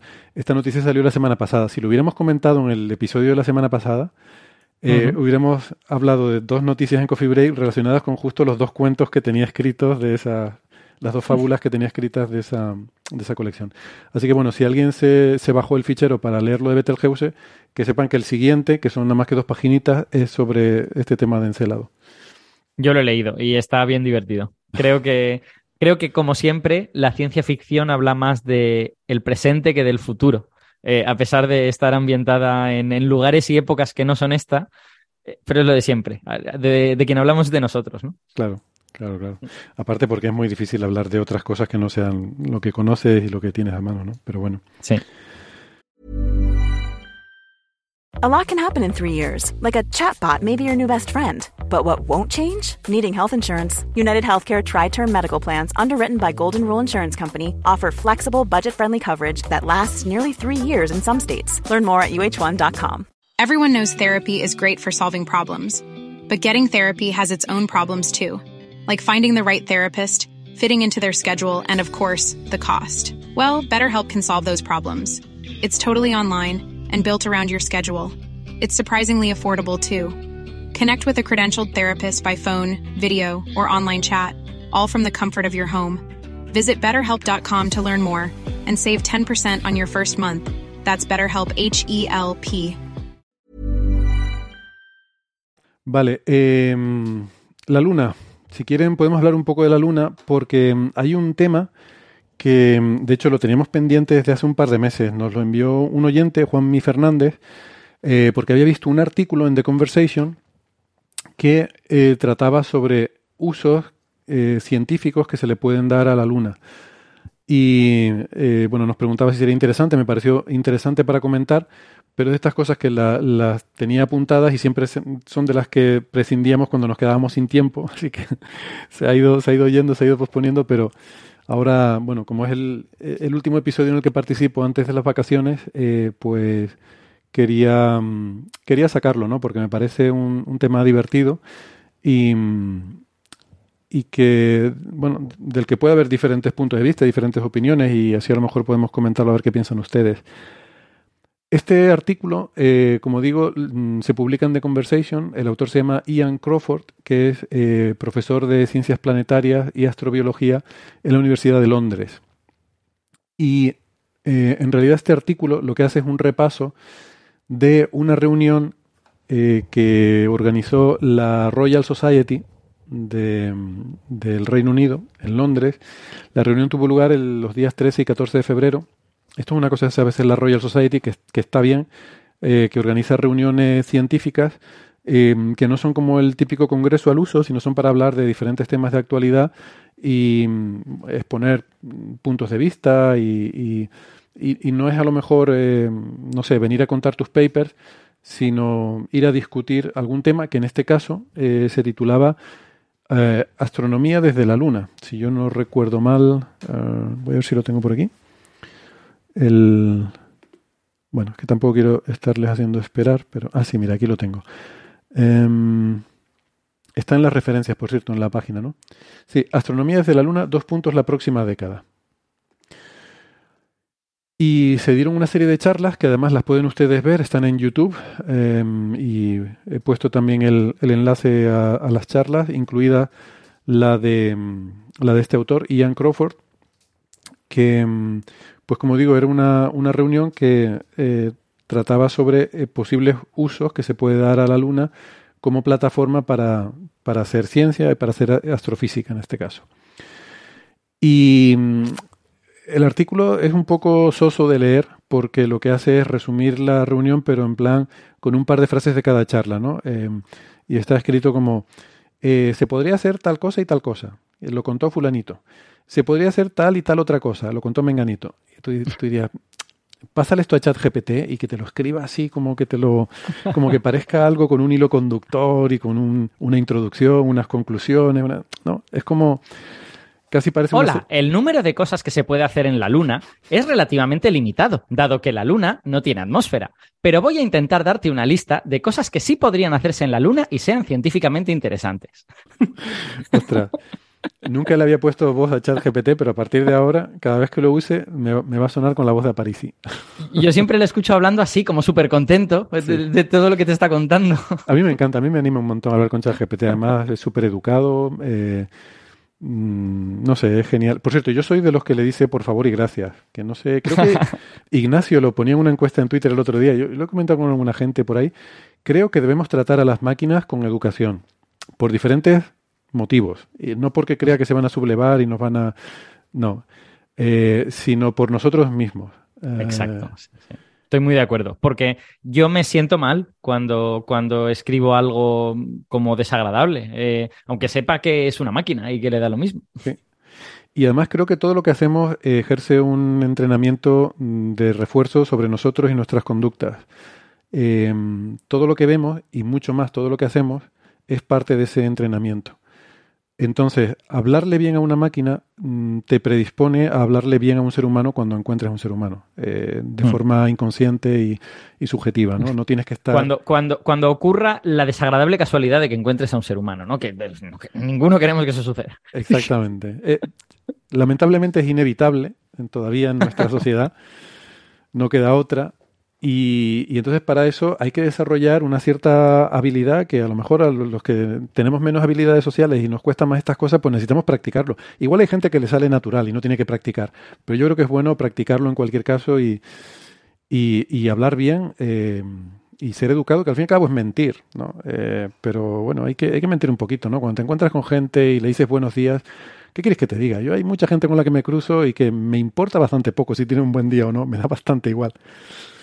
Pero- Yo, tengo, yo tengo que decirte que siempre pienso en Alfred en El Caballero Oscuro. No sé en El Caballero Oscuro o en Batman Begins. Cuando, cuando le dice aquello de. eh, bueno, Alfred, el mayordomo de Batman, eh, cuando le dice a, a Bruce Wayne aquello de. Pero salga, haga como que se divierte. A lo mejor lo consigue accidentalmente. Entonces, a mí me parece un gran consejo. Exacto. Haga usted, haga usted como que es educado y buena persona. A lo mejor lo consigue de forma accidental. A lo mejor le sale accidentalmente cuando hable con alguien. Pues sí. Bueno. Eh, la luna. Mm, vamos a centrarnos. Es curioso, normalmente, normalmente pensar en la luna o hablar de la luna suele significar lo contrario en una conversación eh, habitual, social. Suele significar dispersarte. Suele significar que te vas a... Nosotros estamos tan dispersos que ir a la luna significa centrarnos. Exacto. Bueno, eh, entonces lo que, lo que dice en el artículo es que hay, una, hay un renacimiento, ¿no? Empieza diciendo así, hay un renacimiento en la exploración lunar y, y- y la verdad es que, que efectivamente es así. Y que es otra de esas cosas sorprendentes también. Yo, yo crecí pensando que la luna era una cosa aburridísima, un trozo de roca que estaba ahí, inútil, y que, mm, hombre, que solo servía para hacer bonito por la noche, que es verdad que es muy bonita, eh, y que era básicamente un elemento decorativo de la Tierra, pero que no tenía mayor utilidad. Y sin embargo, otras cosas también que, hombre, no es comparable a Marte o a Encélado, pero sí que es cierto que en los últimos 10 años o así, eh, va resultando cada vez más, eh, más fascinante también, ¿no? Más, más interesante y, más digno de, de estudio. Es un objeto también con sus misterios, con sus, no sé, sus, cosas intrigantes y, y que vale la pena eh, dedicarle atención, ¿no? Y que además las, los hitos que se están marcando en la Luna no son solo las cosas que llenan los titulares y que es que Estados Unidos quiere mandar eh, astronautas de nuevo y solo pensamos en eso y a lo mejor los chinos llegan primero, sino que están, están sucediendo cosas del tipo hace un, tres años o cuatro ya, creo que cuatro, eh, por primera vez un objeto aterrizó en la cara oculta de la Luna y se comunicó mediante un, mediante un repetidor con la Tierra, que fue la, la Chang'e 5 de, de, de la Agencia Espacial China. O sea que se están marcando hitos tecnológicos en, en la Luna en los últimos años eh, y, y no todos son ir allí a poner una banderita, son cosas más importantes tecnológicamente. Eso es. Y me, mm, pues tengo que corresponder yo ahora y decir que me ha gustado mucho la pronunciación que has hecho del nombre de la misión china, que yo no voy a intentar ni reproducir para que los oyentes se queden con la de Alberto. Estoy convencido que lo he dicho muy mal, ¿eh? Simplemente no he dicho E porque sé que no es una E. pero, ya está. Es algo que no es una E. Bueno, se ha notado que no era una E y yo creo que eso ya de por sí ya era relevante. Otra cosa, ahora que has dicho lo de poner banderas en la luna, eh, siempre me pareció que ir a la luna a poner una bandera era una majadería. Estoy empezando a verle utilidad a eso y a, y a verle valor. Resulta que a día de hoy, esto es algo que lo habrán visto en internet y estas cosas, pero supongo que es cierto, eh, por la radiación ultravioleta a la que están sometidas esas banderas, eh, a día de hoy son todas blancas. ¿vale? Anda. Teniendo en cuenta además que la bandera blanca es el símbolo internacional de la paz, me parece una metáfora maravillosa que las naciones vayan a la luna, planten una bandera suya y el universo las convierta en una bandera de la paz. Mm, Coincido al 100%. Me parece, me parece un acto poético. Pues venga. Más banderas a la luna y que, y que se vuelvan blancas lo antes posible. Eh, bueno, el primer argumento que dice en el artículo eh, Ian Crawford me dejó pensando y digo, ostras, no se me había ocurrido. Eh, probablemente es cierto y es una cosa maravillosa. Dice, probablemente la luna, por lo menos durante la mitad del tiempo, es la localización más, eh, en inglés es radio quiet, ¿cómo se dice en español? Es más... em, Sí, con menos ruido de radio, ¿no? Quizá. eso, eh, Mm. más silenciosa en radio, con menos ruido de radio, de todo el sistema solar. Ojo, de todo el sistema solar. ¿Por qué? Eh, porque, bueno, por una parte no te llega efectivamente la contaminación de la Tierra, ¿vale? Pero eso también si te vas a Encelado, tampoco tienes la contaminación de radio de la Tierra, pero tienes la del Sol. ¿Vale? El Sol es una fuente de radio bastante potente y además variable. Al contrario que en el visible, que tú dices, bueno, siempre es esto, lo puedo restar de mis datos. El Sol tiene una componente que es más o menos estable, pero también tiene una componente esporádica con la actividad solar. Eh, entonces, eso eh, genera señales de radio. ¿Y qué pasa? La Luna, durante la noche lunar, eh, tienes mil kilómetros de roca entre esa erupción solar y tú. Si además estás en el lado oculto de la Luna, te estás apantallando toda la señal de radio de la Tierra y toda la del Sol. ¿Vale?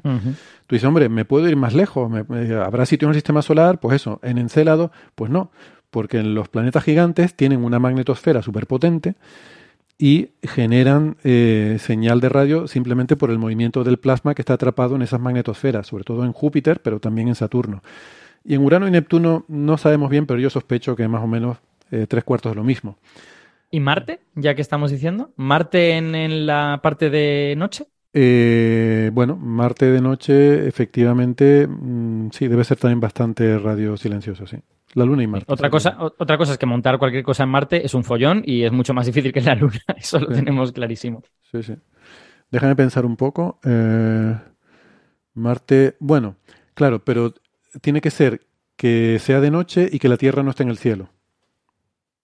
Entonces, Claro. seguramente el porcentaje de tiempo que Marte es totalmente radio quiet es cuando no esté ni, la, ni el Sol ni la Tierra en el cielo. Eh, y debe Ni ser Júpiter, posiblemente, ¿no? Porque también está más cerca de Júpiter. y debe ser una fracción de tiempo menor. Seguramente habrá, tendrá sus momentos, pero será una fracción de tiempo menor que en la Luna, que es la mitad del tiempo, porque la Luna todo el tiempo estás apantallada de la Tierra y la mitad del tiempo, además, también del Sol. Esa sería la diferencia. O sea que desde ese punto de vista es un lugar único en el sistema solar. O sea, no es que sea único en la Tierra, es decir, es mejor que la Tierra, es que es una plataforma única en el sistema solar eh, para hacer radioastronomía. ¿Qué pasa? Hay, una cosa también importante. Eh, la, atmósfera de la Tierra bloquea eh, algunas frecuencias de radio y en particular todas las longitudes de onda mayores de 15 metros. Mm, que esto entiendo que debe ser por la ionosfera. Sea, la Tierra hay una capa que está hecha de iones, que son cationes y aniones, y los aniones son iones sin más.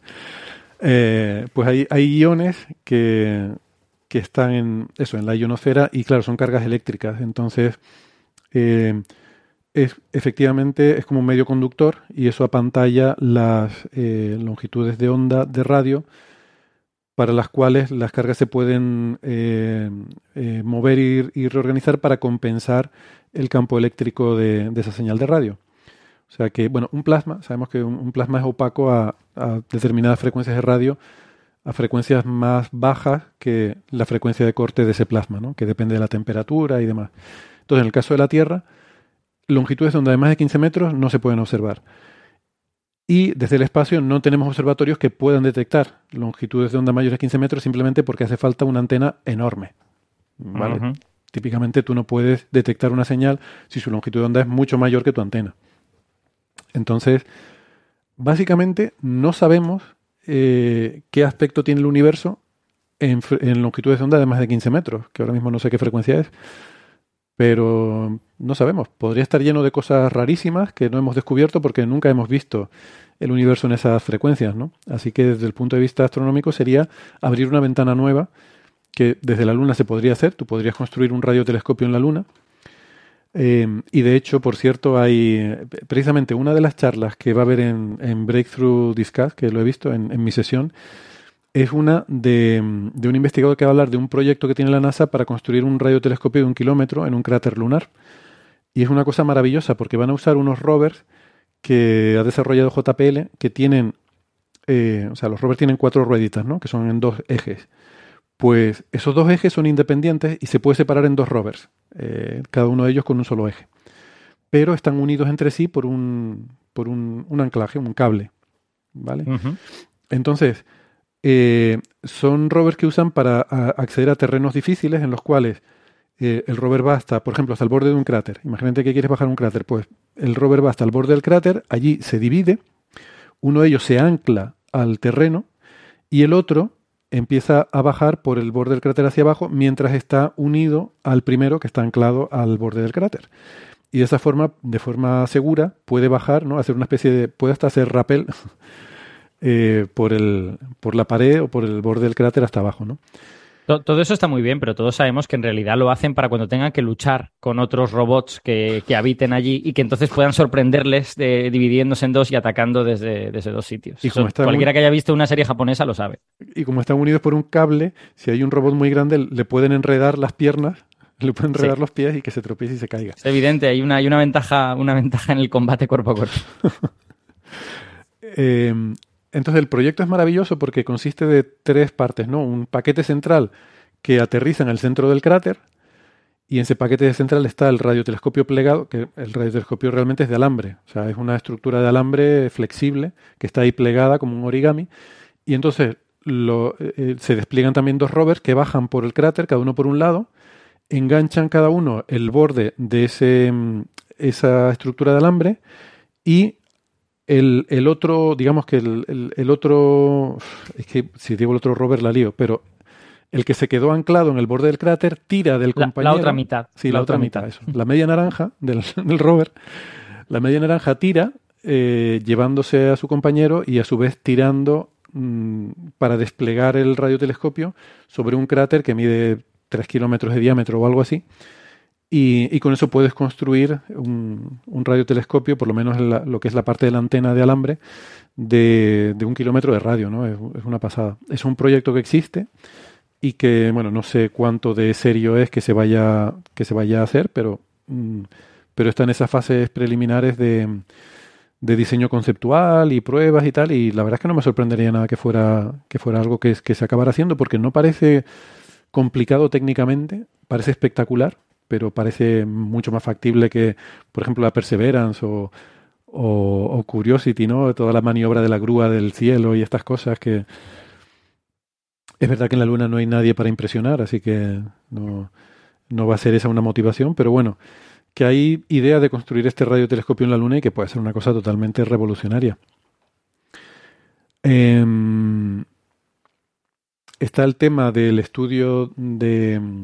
Eh, o sea, estas frecuencias tan bajas te pueden ayudar a estudiar el principio del universo, esa edad oscura antes de que empezaran a nacer las estrellas, porque ahí todo era hidrógeno neutro, que ya sabemos que emite en esa línea de 21 centímetros, ¿no? 1400 megahercios, pero por el corrimiento al rojo, al principio del universo, antes que se formaran las primeras estrellas, no sé, el fondo cósmico de microondas está a corrimiento 1100 pues, no sé, entre 500 y 1100, eh, esa línea de 21 centímetros se te pone en longitudes de onda mucho más largas, ¿no? De hecho, a 1000 pues se te iría 20 kilómetros.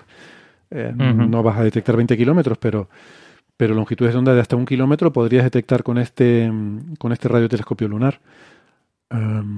y te daría acceso a toda esa, toda esa época del universo.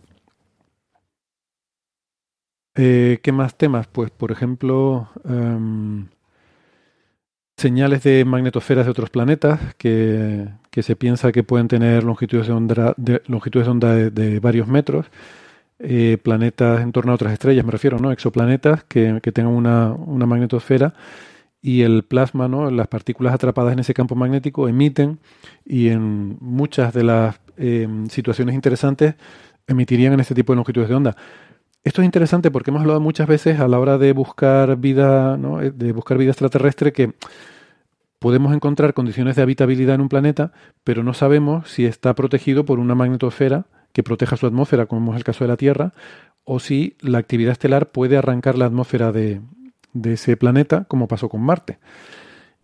Entonces, el, buscar magnetosferas eh, puede ser una forma de, intentar identificar planetas en zona de habitabilidad que tengan esa protección magnética. ¿no? A lo mejor te permite eh, hacer estudios eh, de en qué condiciones se mantienen esas magnetosferas y poder tener una idea de la estadística de cuánto de cuánto de frecuentes son en los planetas, cuánto de habitual es que un planeta pueda tener una magnetosfera. Eh, yo creo que eso sería muy importante. Creo que sería una de las preguntas clave que hay ahora mismo en astrobiología. Habla también de SETI, de, para buscar señales de, de, civilizaciones extraterrestres, pues que necesitas un entorno así donde no haya interferencias. Y luego otra cosa también que no había pensado y me, impactó mucho. Imagínate el James Webb, ¿vale? Eh, lo hemos tenido que mandar al espacio y muy lejos para poder observar en el infrarrojo, el infrarrojo térmico, el infrarrojo lejano, para estar alejado de la emisión de la Tierra. Resulta que en la Luna hay cráteres que están permanentemente a la sombra. Esas regiones que están permanentemente a la sombra son muy frías y son siempre muy frías. Son de los sitios más fríos del sistema solar. Está tan fríos como donde está el James Webb. Entonces, si tú puedes construir un telescopio ahí, puedes estar en las mismas condiciones que está el James Webb y no tiene que ser de 6 metros, lo puedes hacer más grande, de 10 metros o lo que sea, ¿no? Y eh, eso puede ser una motivación importante para construir, claro, ya un telescopio convencional, no un radiotelescopio, ya requiere una, una, cierta capacidad industrial, ¿no? Ya tienes que fabricar un edificio protector, tienes que fabricar un espejo, porque no, o llevártelo desde la Tierra no sé, ya requiere un, un edificio, una base allí, ¿no? Pero bueno, probablemente no sea algo para la próxima década, quizás es un poco optimista, ¿no? Porque el título de la reunión es la próxima década, pero desde luego es una motivación importante para, para construir allí una, una infraestructura. Yo tengo, tengo que decirte que a mí todos estos proyectos que me parecen interesantes y no son, y no son imposibles tecnológicamente, creo que están un par de pasos en el futuro. Porque eh, muchos de ellos implican la cara oculta de la Luna. Cuando no, estos cráteres están, están en los polos, que también son lugares de, difícil comunicación. Entonces, eh, hace apenas unos años que hemos diseñado por primera vez un método para comunicarnos con esas regiones bien, ¿no? Entonces, creo que esa tecnología ha de estar mucho más testeada antes de que uno empiece a construir algo allí. Efectivamente, la parte robótica está cada vez más desarrollada y lo estamos viendo con los rovers de Marte y todas estas cosas. Pero la parte de tengo que comunicarme con esos robots para que hagan cosas, em, digamos, para que no se equivoquen y terminen rompiéndose o haciendo mal el radiotelescopio, esa parte la veo todavía posible, al alcance de la mano, pero verde. Entonces, no sé si son proyectos, digamos, para a partir de 2045 o 2050. Eh, me lo apunto como una predicción para 2100 también, de, que ya hemos hecho... Lo que tú quieras, porque además ahí espero estar vivo, con un poquito de suerte. Bueno, estoy de acuerdo contigo en, en la parte de que efectivamente yo creo construir cualquiera de estas cosas nos queda lejos, más de una década. Eh, pero mm. no tanto creo que el problema está en las comunicaciones. Yo creo que lo de las comunicaciones es relativamente sencillo y a, lo mejor tampoco es tan necesario, ¿no? Igual no necesitas una comunicación permanente. Eh, ahora que además cada vez podemos construir aparatos más inteligentes y más autónomos a la hora de tomar sus decisiones y hacer su movida. Eh, pero en cualquier caso, eh, China ha demostrado que un simple satélite ya te basta. Lo cual es mm. también un problema y es una de las cosas que quería discutir, porque es con lo que termina aquí todas las ventajas que tiene irte al lado oculto de la Luna las pierdes si empiezas a poner satélites que empiecen a contaminar de, interferencias ese lado oculto. Eh, hay una comisión en las Naciones Unidas que, la está liderando Claudio Macone, que un investigador que yo lo conozco porque es muy activo en temas de SETI, que está intentando promover una protección de radiofrecuencia del lado oculto de la Luna. O sea, que haya que, la, que Naciones Unidas defina una, eh, una zona en el lado oculto de la Luna donde no se permita eh, ningún tipo de, interferencia y que si hay un satélite pasando, pues el rato que esté en el cielo visible de esa zona, tienes que mm, apagar tus comunicaciones, simplemente. Que tampoco creo que sea tan difícil, o sea, mm, eh, tú puedes seguramente lo que quiera que tengas que transmitir, pues te lo guardas y ya lo retransmitirás cuando, cuando hayas pasado hayas dejado atrás esa zona de, de radio silencio, ¿no? Sí, yo, yo no creo que eso vaya a ser un problema muy grave, sobre todo ahora que ya estamos eh, escarmentando en cabeza ajena, que es la cabeza de la Tierra, digamos. Mm. O sea, viendo las cosas que estamos haciendo en la Tierra, hacer una legislación razonable para la Luna, que es un lugar en donde además no vive nadie y por lo tanto no hay, no hay la presión de los usuarios necesitan Internet y estas cosas, yo creo que va a ser relativamente fácil, porque además durante décadas hemos vivido con satélites artificiales, antenas de radio y un montón de cosas, y jugando con las diferentes bandas y tal, hemos podido hacer radioastronomía, hemos podido hacer un montón de cosas. O sea que yo creo que en la Luna eso será relativamente fácil de hacer. Pero ¿por qué vamos siempre tan tarde? Quiero decir, ya hay un satélite en la Luna y no hay todavía ninguna regulación sobre transmisiones eh, y, y, todo el mundo es consciente del potencial que tiene la Luna precisamente por ser eso, el lugar más tranquilo en radio de todo el sistema solar. Y, y no hemos podido, no sé, legislar nada al respecto, ¿no? O regular algo, aunque sea algún tipo de recomendación, no sé.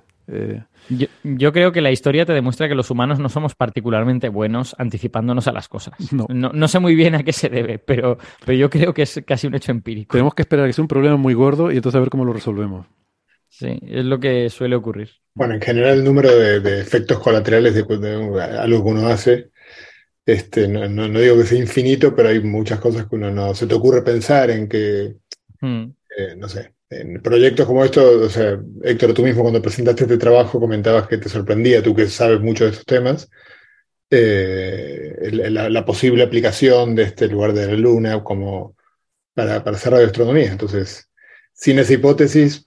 que, me parecía, que me parecía sorprendente, porque no lo había pensado, que puede ser el lugar más, el lugar óptimo del sistema solar. O sea, el mejor sitio en el sistema solar para hacer radioastronomía. El más libre de interferencia de todo el sistema solar. Eh, que eso no lo había pensado y efectivamente si lo pienso un claro, pero digo, cuando los satélites que se pusieron a... pero el potencial, el potencial de la Luna para radioastronomía es bien conocido hace mucho tiempo, ¿no? Y, y, todavía no, no, tenemos, en fin, ninguna protección. Hombre, esto es un satélite solo y tampoco, no sé cuánto tiempo va a estar. Supongo que tampoco la misión esta Chang oh, tampoco va a durar. tampoco va que además hay que darle los tonitos y tal. Tampoco va a durar para siempre, y, pero, pero vamos, que ya hay. O sea, que, quiero decir que lo que decía Alberto, ahora sería fácil eh, legislar algo, porque nadie, se, nadie va a tener una oposición muy frontal, porque a nadie le importa tanto. Y, y, es lo que dice este autor al final, voy a pasar ya a las conclusiones. También habla de observatorio de ondas gravitacionales, porque también es un sitio muy estable, no, no es como en la Tierra que hay mucho ruido eh, geológico y demás. Em, y, ah, y otra cosa no quiero dejar de mencionar también habla de la superficie de la Luna, que esto no lo había pensado, como observatorio de partículas. Es decir, ah. eh, el bombardeo continuo de partículas al que se ve sometido del Sol y de rayos cósmicos, seguramente si hiciéramos un estudio por estratos y ver los isótopos que encontramos, nos podría dar información sobre las eh, diferentes etapas de bombardeos que, se hayan producido de estas partículas. ¿no? Así que, mm, vamos, que no, había pensado en eso y me parece también interesante como observatorio de partículas, ¿no? Sí, eh, incluso de, rayos cósmicos fuera del fuera del, em, del campo magnético terrestre, ¿no? Digamos. Claro, exactamente. Sí. Entonces. No, desde luego tiene. A ver, quiero decir, si logramos desarrollar la tecnología para poder llegar allí y construir cosas, eh, la Luna tiene mucho potencial a nivel científico. Bueno, igual lo de los rayos cósmicos, yo voy a poner un bemol. Eh, sin atmósfera, eh, o sea, nosotros aprovechamos muchísimo la atmósfera para los rayos cósmicos. De hecho, sin atmósfera no podríamos hacer la física que hacemos rayos cósmicos, salvo la que hace la AMS, digamos. Sí. exacto. Yo estaba pensando en un detector tipo AMS, pero, pero claro, ese detector tiene limitaciones. Mm. Sí, sí, pero la diferencia aquí es que estamos hablando de un registro. Es decir, nosotros podemos observar ahora gracias a la atmósfera. La atmósfera nos permite observar ahora. Pero en el suelo lunar hay el registro de actividad de rayos cósmicos a lo largo de mil millones de años. Hmm. Y, creo que eso debe tener valor. Sí, sí, estoy de acuerdo. Estoy de acuerdo. Que han quedado ahí, ¿no? esos impactos han quedado ahí, han, han eh, tenido sus consecuencias en cuanto a la distribución isotópica y seguramente analizando los diferentes estratos se podrían sacar conclusiones sobre, por ejemplo, si esto ha sido siempre así, si la actividad solar, como pensamos, era mayor que ahora hace mil millones de años. Eh, pues eso se podría, entiendo que eso se podría estudiar viendo eh, los isótopos que han quedado en, en, un, en un testigo de, material lunar, por ejemplo. No, no sé. Sí, no estoy, no estoy seguro qué penetración tiene. Bueno, Digo, en la luna también tienes este efecto, el efecto fotoeléctrico que hace que tienes, que remueve un poco, no sé cuánto, pero se remueve, entiendo que eh, la Y superficie. regolito, ¿no? Sí. Regolito lunar, claro. Sí. Sí, es posible. Sí, posiblemente Pero- para hacer esos estudios a largo plazo habría que conocer bien el vulcanismo de la Luna, porque, porque puede haber estratos más nuevos. que, o sea, la, gran mayoría de la Luna es antigua, ¿no? Pero, pero puede haber ciertos estratos que sean más nuevos, que hayan sido vulcanismo más reciente. Pero es cierto que a veces uno no piensa, eh, justamente hablando de AMS, es que hoy, hoy se anunció un seminario que va a haber la semana que viene aquí, entonces eh, ahora lo voy a escuchar atentamente porque me acuerdo cuando vino aquí Samuel Ting, el director de, AMS, que cuando se le preguntó un poco cuál es la motivación, ¿no? Porque de científica de tener un detector que tiene al final una sección eficaz muy pequeña, por lo tanto está bien, te van a pasar, van a pasar partículas por allí, pero el, el argumento que de alguna manera yo te decía, Alberto, sobre por qué sería eso relevante, y bueno, y Ting dijo eh, de manera muy cauta, dijo, nunca lo hemos hecho, por lo tanto, pues esperemos y veamos.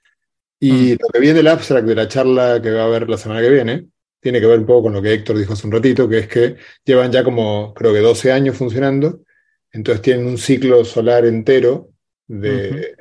Entonces, efectivamente, pueden ver las variaciones de las partículas que mide AMS, por muy, por mucho que para cierto tipo de física no sea muy útil, para esta sí parece que lo es.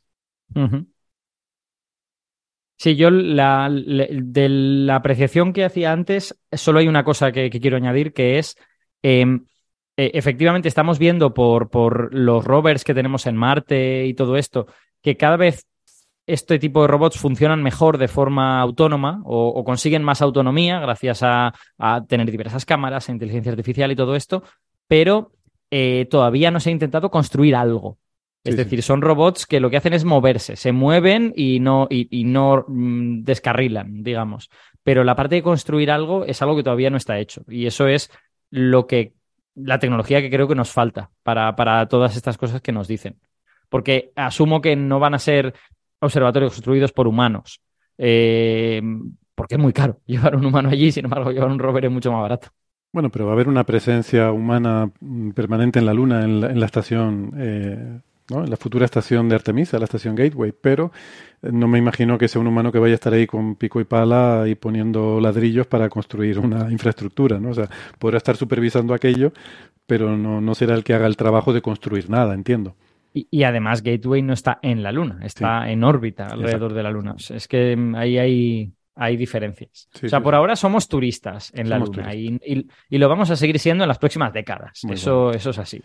Muy bueno. Pero eh, para mí, el, o sea, el gran paso de la humanidad va a ser tener la capacidad, capacidad industrial en la Luna, o sea, el poder fabricar cosas en la Luna. Exacto. Eh, Exacto. porque eso nos abriría las, puesta- las puertas a algunas de estas cosas, eh, pero sobre todo yo pensando en, en los lanzamientos espaciales. O sea, en la Tierra estamos casi encerrados por el pozo gravitatorio de la Tierra. Es muy difícil salir y muy costoso del pozo gravitatorio de la Tierra, pero de la Luna es muy fácil. La Luna te ofrece una combinación casi óptima de recursos para tú fabricar lo que necesites y baja gravedad para lanzarlo sin coste prácticamente. Te podrías plantear Bueno. lanza- lanzadores electromagnéticos, cosas súper chulas. En la Luna hay metales. En la Luna, si quieres hacer algo de, de hierro, tienes suficiente hierro. Sí, Pues sí. entonces La sí. cuestión es que, bueno, como todo, porque necesitas tus hornos, tu, tu procesamiento industrial de, de todo. Es, es un problema que me he planteado a veces, ¿no? O sea, como, imagínate que llegas de repente a un planeta extraterrestre como la Tierra y dices, bueno, ahora vamos a levantar una civilización. ¿Por dónde empiezas? ¿Cuál es el primer paso?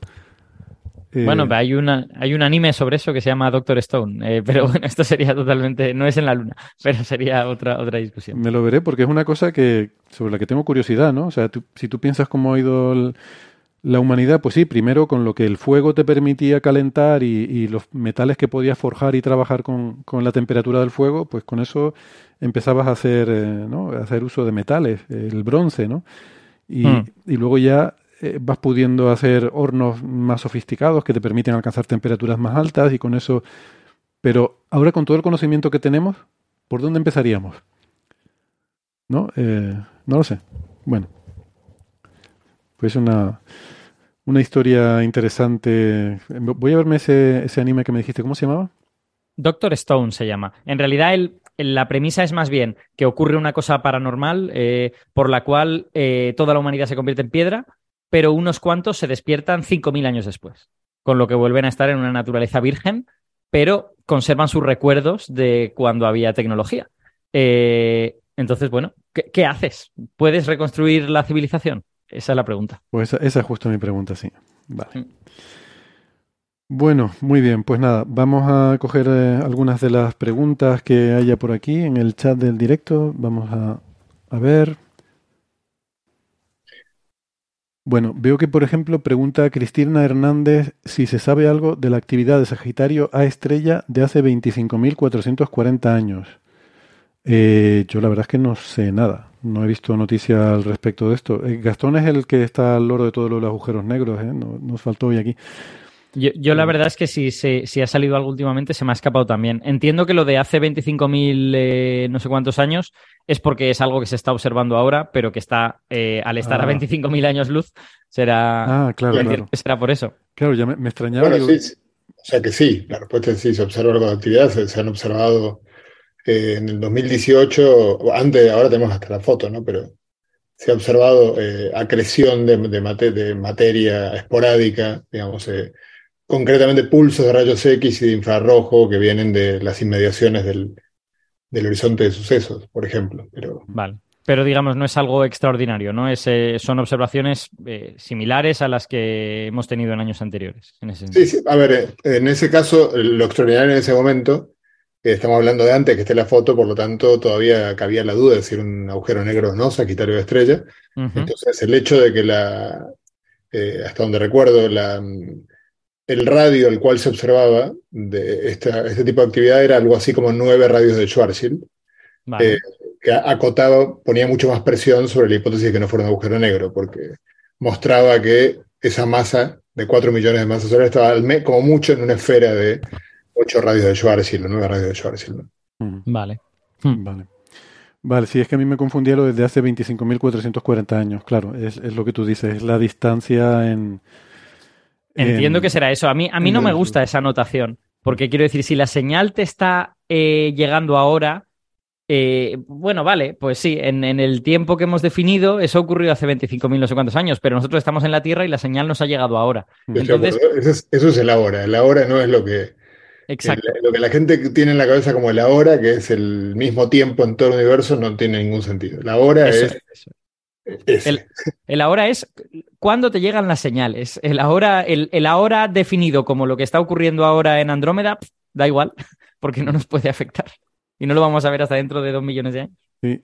Eso, de hecho, tiene. A ver. ni siquiera está bien definido, perdón. Ni siquiera está, bien, definido, tienes que decir en qué para qué observador, Exacto. qué condiciones de movimiento. Hay, una, hay una discusión interesante sobre eso que he sacado a colación aquí alguna vez, y es que efectivamente la, o sea, la relatividad eh, sensu estricto, mm, no te permite establecer un ahora universal, sino que, como dice eh, José, cada observador tiene el suyo, ¿no? Em, sin embargo, el universo, por cómo es nuestro universo, sí que nos permite establecer un tiempo cosmológico, por el hecho de que nuestro universo empezó siendo muy pequeño. Entonces, todos los puntos del universo hubo un momento en el que estaban casi en contacto. Entonces, tú puedes poner un reloj en aquel momento en cada punto del universo, ¿no?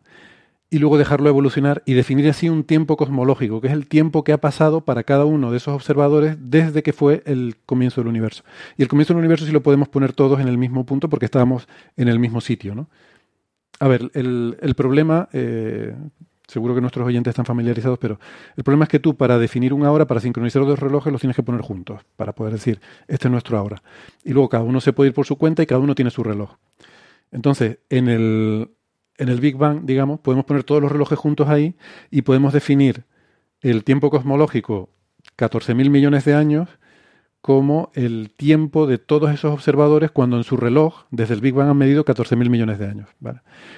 Y eso nos permite llamar así a ese tiempo. Pero bueno, es un poco una coincidencia, yo diría. Eh, es algo que nuestro universo lo permite porque es así, porque empezó siendo muy pequeño, pero si no hubiera, si no se hubiera dado esa circunstancia, eh, en principio, lo que es la física, la física de por sí, no nos permite establecer una simultaneidad entre, entre puntos distantes. Exacto, pero más allá, más allá de que eso resuelve la ambigüedad y permite definir una hora en base, en base a estos principios, Sigue siendo cierto que lo que está ocurriendo en ese ahora a dos millones de años luz de nosotros no nos va a afectar hasta dentro de dos millones de años luz y no lo podemos saber hasta dentro de dos millones de años luz. O sea Eso que eh, seguimos, seguimos teniendo, digamos, el problema de eh, como, no, como no es cognoscible, eh, pues no es una pregunta particularmente relevante. Exactamente, sí, sí. Porque además tú, en fin, lo vas viendo todo. eh, no es que de repente te llegue ahora esta actividad de hace 25.440 años, sino que tú, es que ayer viste la, la actividad de hace 25.440 años de ayer. O sea, que, que- que hay un Menos continuo, uno, menos que- un día, ¿no? Menos Sí, un día, exacto. sí, sí, que, que es continua. La, la película la estás viendo de forma continua, ¿no? No es que de repente. Bueno, Sí. en fin, que Em, es, es filosófico el debate, pero bueno, no, es físico también. Es, es físico no, no, es físico, es sí, físico, es sí, sí. En- tengo yo aquí una pregunta de Lorenzo Escartín que Espera, es como espera, mucho más concreta. Es que eran, tenía tres partes la pregunta de Cristina. Ah, perdón. Porque preguntaba eso, luego preguntaba por los nuevos restos del Homo naledi, que debo confesar que he visto el titular, pero no he leído la noticia y me interesa. Eh, así que espero que lo comentemos en un coffee break eh, venidero, porque sí que ha habido novedades con eso. Yo no sé si alguno de ustedes ha visto algo, sobre todo tú, Alberto, que te interesan estas cosas. Sí, yo te. El, o sea, he, ojeado los artículos, no los he leído bien, pero he hablado con gente que sabe y el, si se quieren quedar con un titular es muchísima precaución. Porque en esa cueva donde está Homo naledi, datar las cosas es muy difícil y la datación que en esos artículos se ofrece genera dudas a una parte de la, de la comunidad. Como ya generaba dudas la datación de los restos de Homo naledi cuando se descubrieron en 2015, creo que fue. O sea, esa cueva es un poco complicada porque al final los restos están todos en un sitio que es como una especie de desbromadero en el que, en el que caen eh, sedimentos de, de otras zonas de la cueva y datar lo que, lo que hay ahí eh, es no trivial. Y luego encima, identificarlo como eh, enterramientos cuando es precisamente una especie de desbromadero en el que terminan cayendo restos de otras zonas de la cueva. Eh, ¿Por qué? Porque el titular es eh, los enterramientos más antiguos de una especie humana, porque por la disposición de los restos parece que esté dispuesto de una forma, no sé llamarla ritual o algo de esto.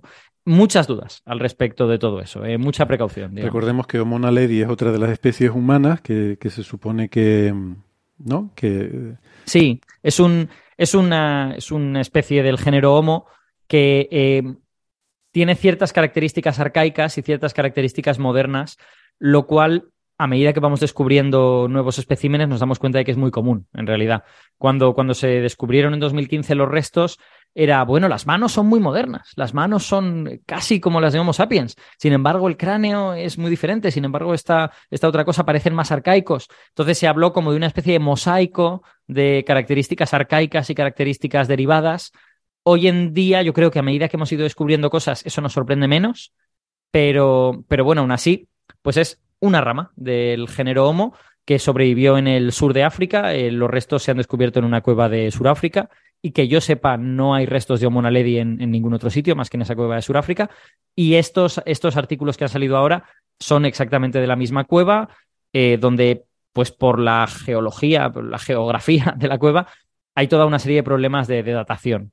Entonces, eh, siempre son artículos que ac acarrean un poquito de polémica, los de Homo naledi. Mm. Y como en este caso el titular es enterramientos deliberados, eh, Claro. pues más polémica todavía, digamos. Claro. Vale.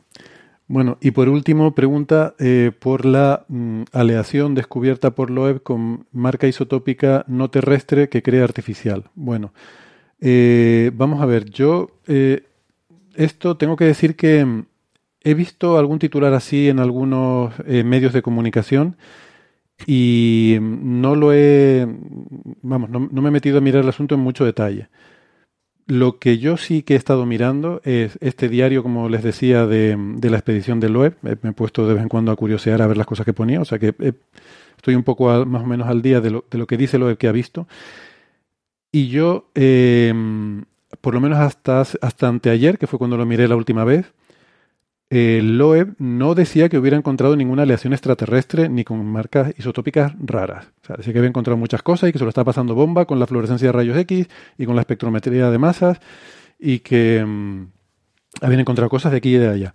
Lo último que vi hace dos días es que habían encontrado una cosa que les parecía rara y que lo iban a someter a la, a la esta de rayos X. Recordemos que esta expedición está buscando los restos del el meteoro interestelar, este que ellos llaman IM-1, que es el, el, que yo llamo Ceneos 14, que es un, una, bueno, un, el primer eh, meteoro que se supone que, que conocemos, eh, que impactó con la Tierra proviniendo de fuera del sistema solar y cayó en el Océano Pacífico y luego lo está buscando porque él piensa que es una sonda alienígena. Eh, entonces está ahí con un barco y un imán ahí buscando, buscando cosas. Como te puedes imaginar, en el Océano Pacífico, entre Australia y Papúa Nueva Guinea, te pones con un imán y te puede salir ahí de todo. Y efectivamente le está saliendo de todo. Y tiene un pequeño laboratorio en el barco con el que van mirando cosas. Y, y en esa última entrada del blog eh, pone Loeb al final que eh, una frase en la que dice, eh, es posible que encontremos que esto es eh, un resto de, de, de, una aleación perfectamente de origen humano, pero es apasionante el estar buscando y la ciencia nos permite siempre formular hipótesis y buscar tal. Con lo cual, hasta ahí no hay absolutamente nada que justifique esos titulares. ¿Qué pasa? Que estamos también en medio del jaleo que hay en Estados Unidos con la investigación de los ovnis y, el, y toda la movida esta que ha habido en el Pentágono y la rueda de prensa, la rueda de prensa no, la reunión de la NASA donde también estaban analizando eh, casos ovni y tal. Pero ese, pero ese jaleo no es perpetuo, no, no lleva 50 años sí, siendo es, ese lo, jaleo. es lo mismo de, de, hace 80 años para acá. Eh, lo que pasa es que a veces hace más ruido, a veces menos. Y llevamos 5 años de, de, pico de ruido eh, que empezó con, con la historia de, de, los vídeos de los casas militares y tal. Dentro de esa historia, desde hace 4 años, hay una gente que empezó a decir que eh, tenían eh, restos de una nave alienígena estrellada y que habían, lo habían estado analizando y que esos restos tenían una composición isotópica extraterrestre.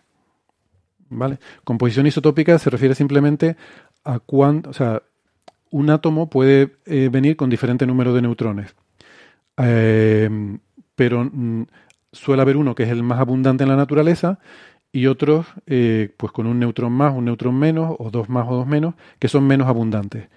Entonces, por, ejemplo, por ejemplo, en la Tierra el carbono suele ser carbono 12, pero hay una pequeña cantidad de carbono 13 y hay una cantidad, mm, creo que más pequeña todavía, de carbono 14 que encima es inestable y el carbono 14 se, se termina eh, convirtiendo en otra cosa. Eso es.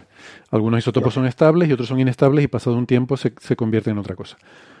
Entonces, los cocientes isotópicos es cuánto es esa proporción. Eh, hmm. No sé cuánto es ahora mismo el carbono, pero a lo mejor por inventarme el número, ¿eh? el número es inventado, pero imagínate, por cada átomo de carbono 13 hay mil de carbono 12, por ejemplo. Creo que, creo que está por ahí, por ahí, me oh, parece.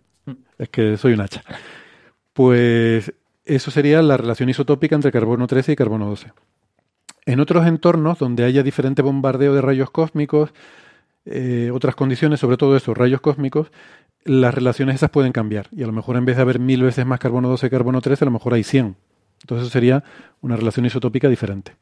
Lo acabo de comprobar y es un 1% en la Tierra. Es más grande de lo que yo pensaba. Bueno, solo El... un factor 10. O sea, estoy ahí. ahí.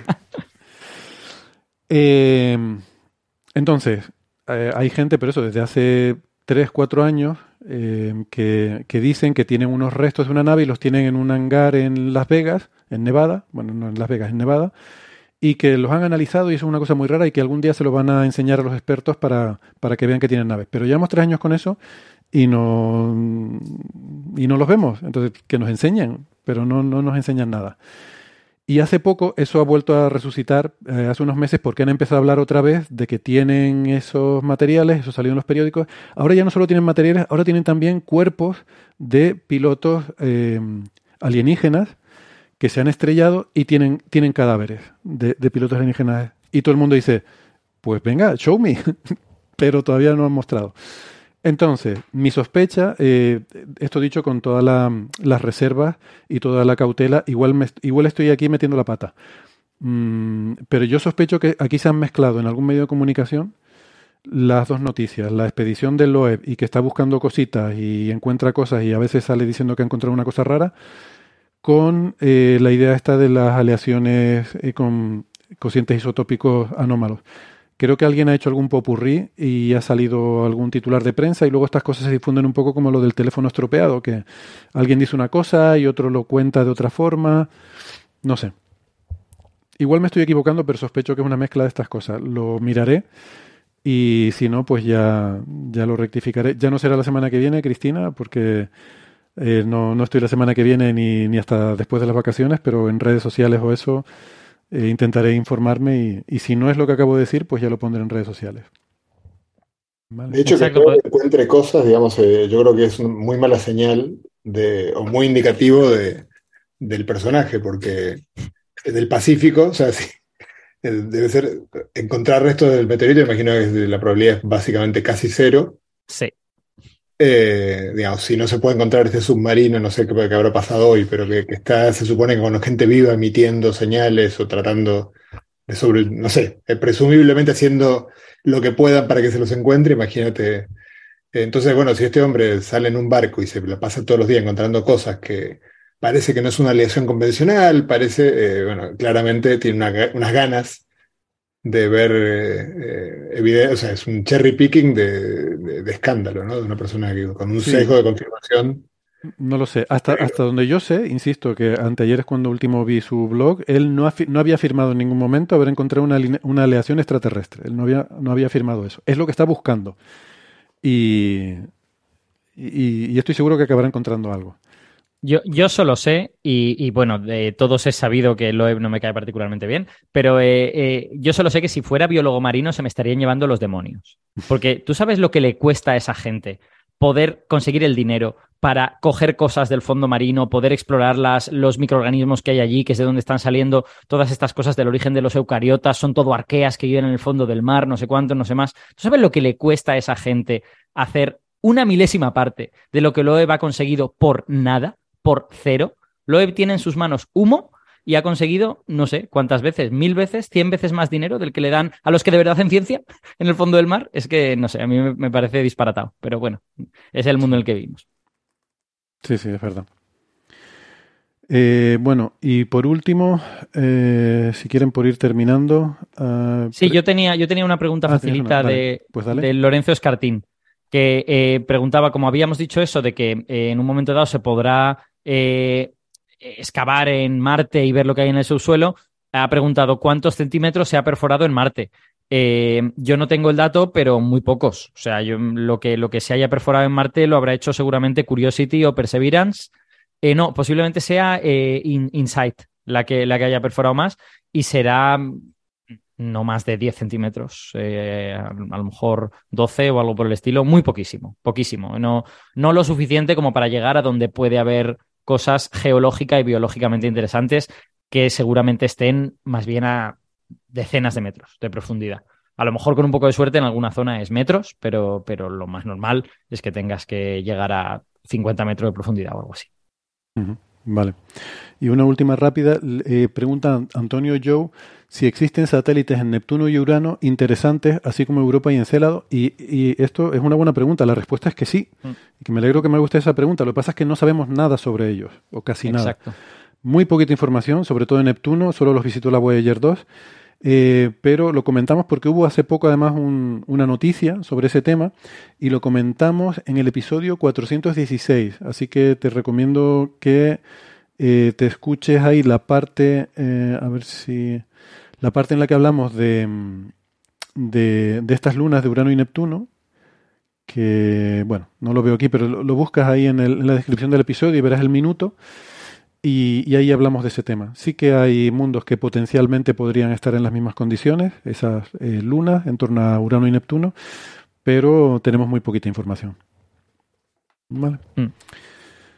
Bueno, pues nada, chicos, yo me despido. Ya cuando nos volvamos a ver será todos más morenitos, salvo Gastón Exacto. y Ángel, que estarán más blanquitos. Pero todos los demás estaremos más morenitos. Ojo con el sol, ya saben que es peligroso. Rayos ultravioleta, mucha cremita. ¿Gastón porque lo está llamando morocho o porque está, está, en Nueva York? Es verdad, está en Nueva York, me había olvidado. Sí, sí, pues Gastón también, claro. Sí, sí. Bueno, pues bueno sí. puedes, aprovechar, puedes aprovechar para pasarme el testigo. Ya anunciamos que la semana que viene dirijo yo o, o se hace un intento de dirección, eh, veamos si frustrado o no. Exacto. Así exacto. que... Eh, te paso el testigo, toma el micrófono. Gracias. Y, y, nada, o sea, que no se pierdan el, el, episodio de la semana que viene, que va, va, a estar muy bien porque no estoy yo, lo va a llevar a París y, y tengo muchas ganas. Eso quiere decir que hablaremos de biología, probablemente. Sí, me temo que. Bueno, eh, a ver, creo que lo puedo, lo puedo asumir. Si en Coffee Break se, acepta se habla de biología cuando yo no esté, bueno, creo que puedo aceptar esa situación como mal menor. Con tal de que no se hable de geoquímica, no prometo nada. ahora es mi, ahora es mi tal. Oye, si hablan de lo de los Monaledi, estaré escuchando, bueno, escucharé atentamente en cualquier caso, pero, pero sí, sí. Y como decía Nacho, pues nada, me llevaré ahí, estaré pendiente con el móvil a ver si le puedo grabar a algún personaje allí en, San Francisco, algún personaje curioso de esos que pululan por allí. Em, si podemos ver algo, pero si no, eh, ya digo, les contaré las charlas, estaré tomando notas porque tiene pinta de que, de que son interesantes. Muy bien, Alberto, José, pues muchas gracias, igual que también a, Nacho y a Sebastián. Eh, ha sido un placer. Eh, un placer para mí también. Para mí también. Pues nada, hasta después de las vacaciones, pórtense bien, pásenlo bien y nos hablamos. Venga, chao. Un abrazo. chao.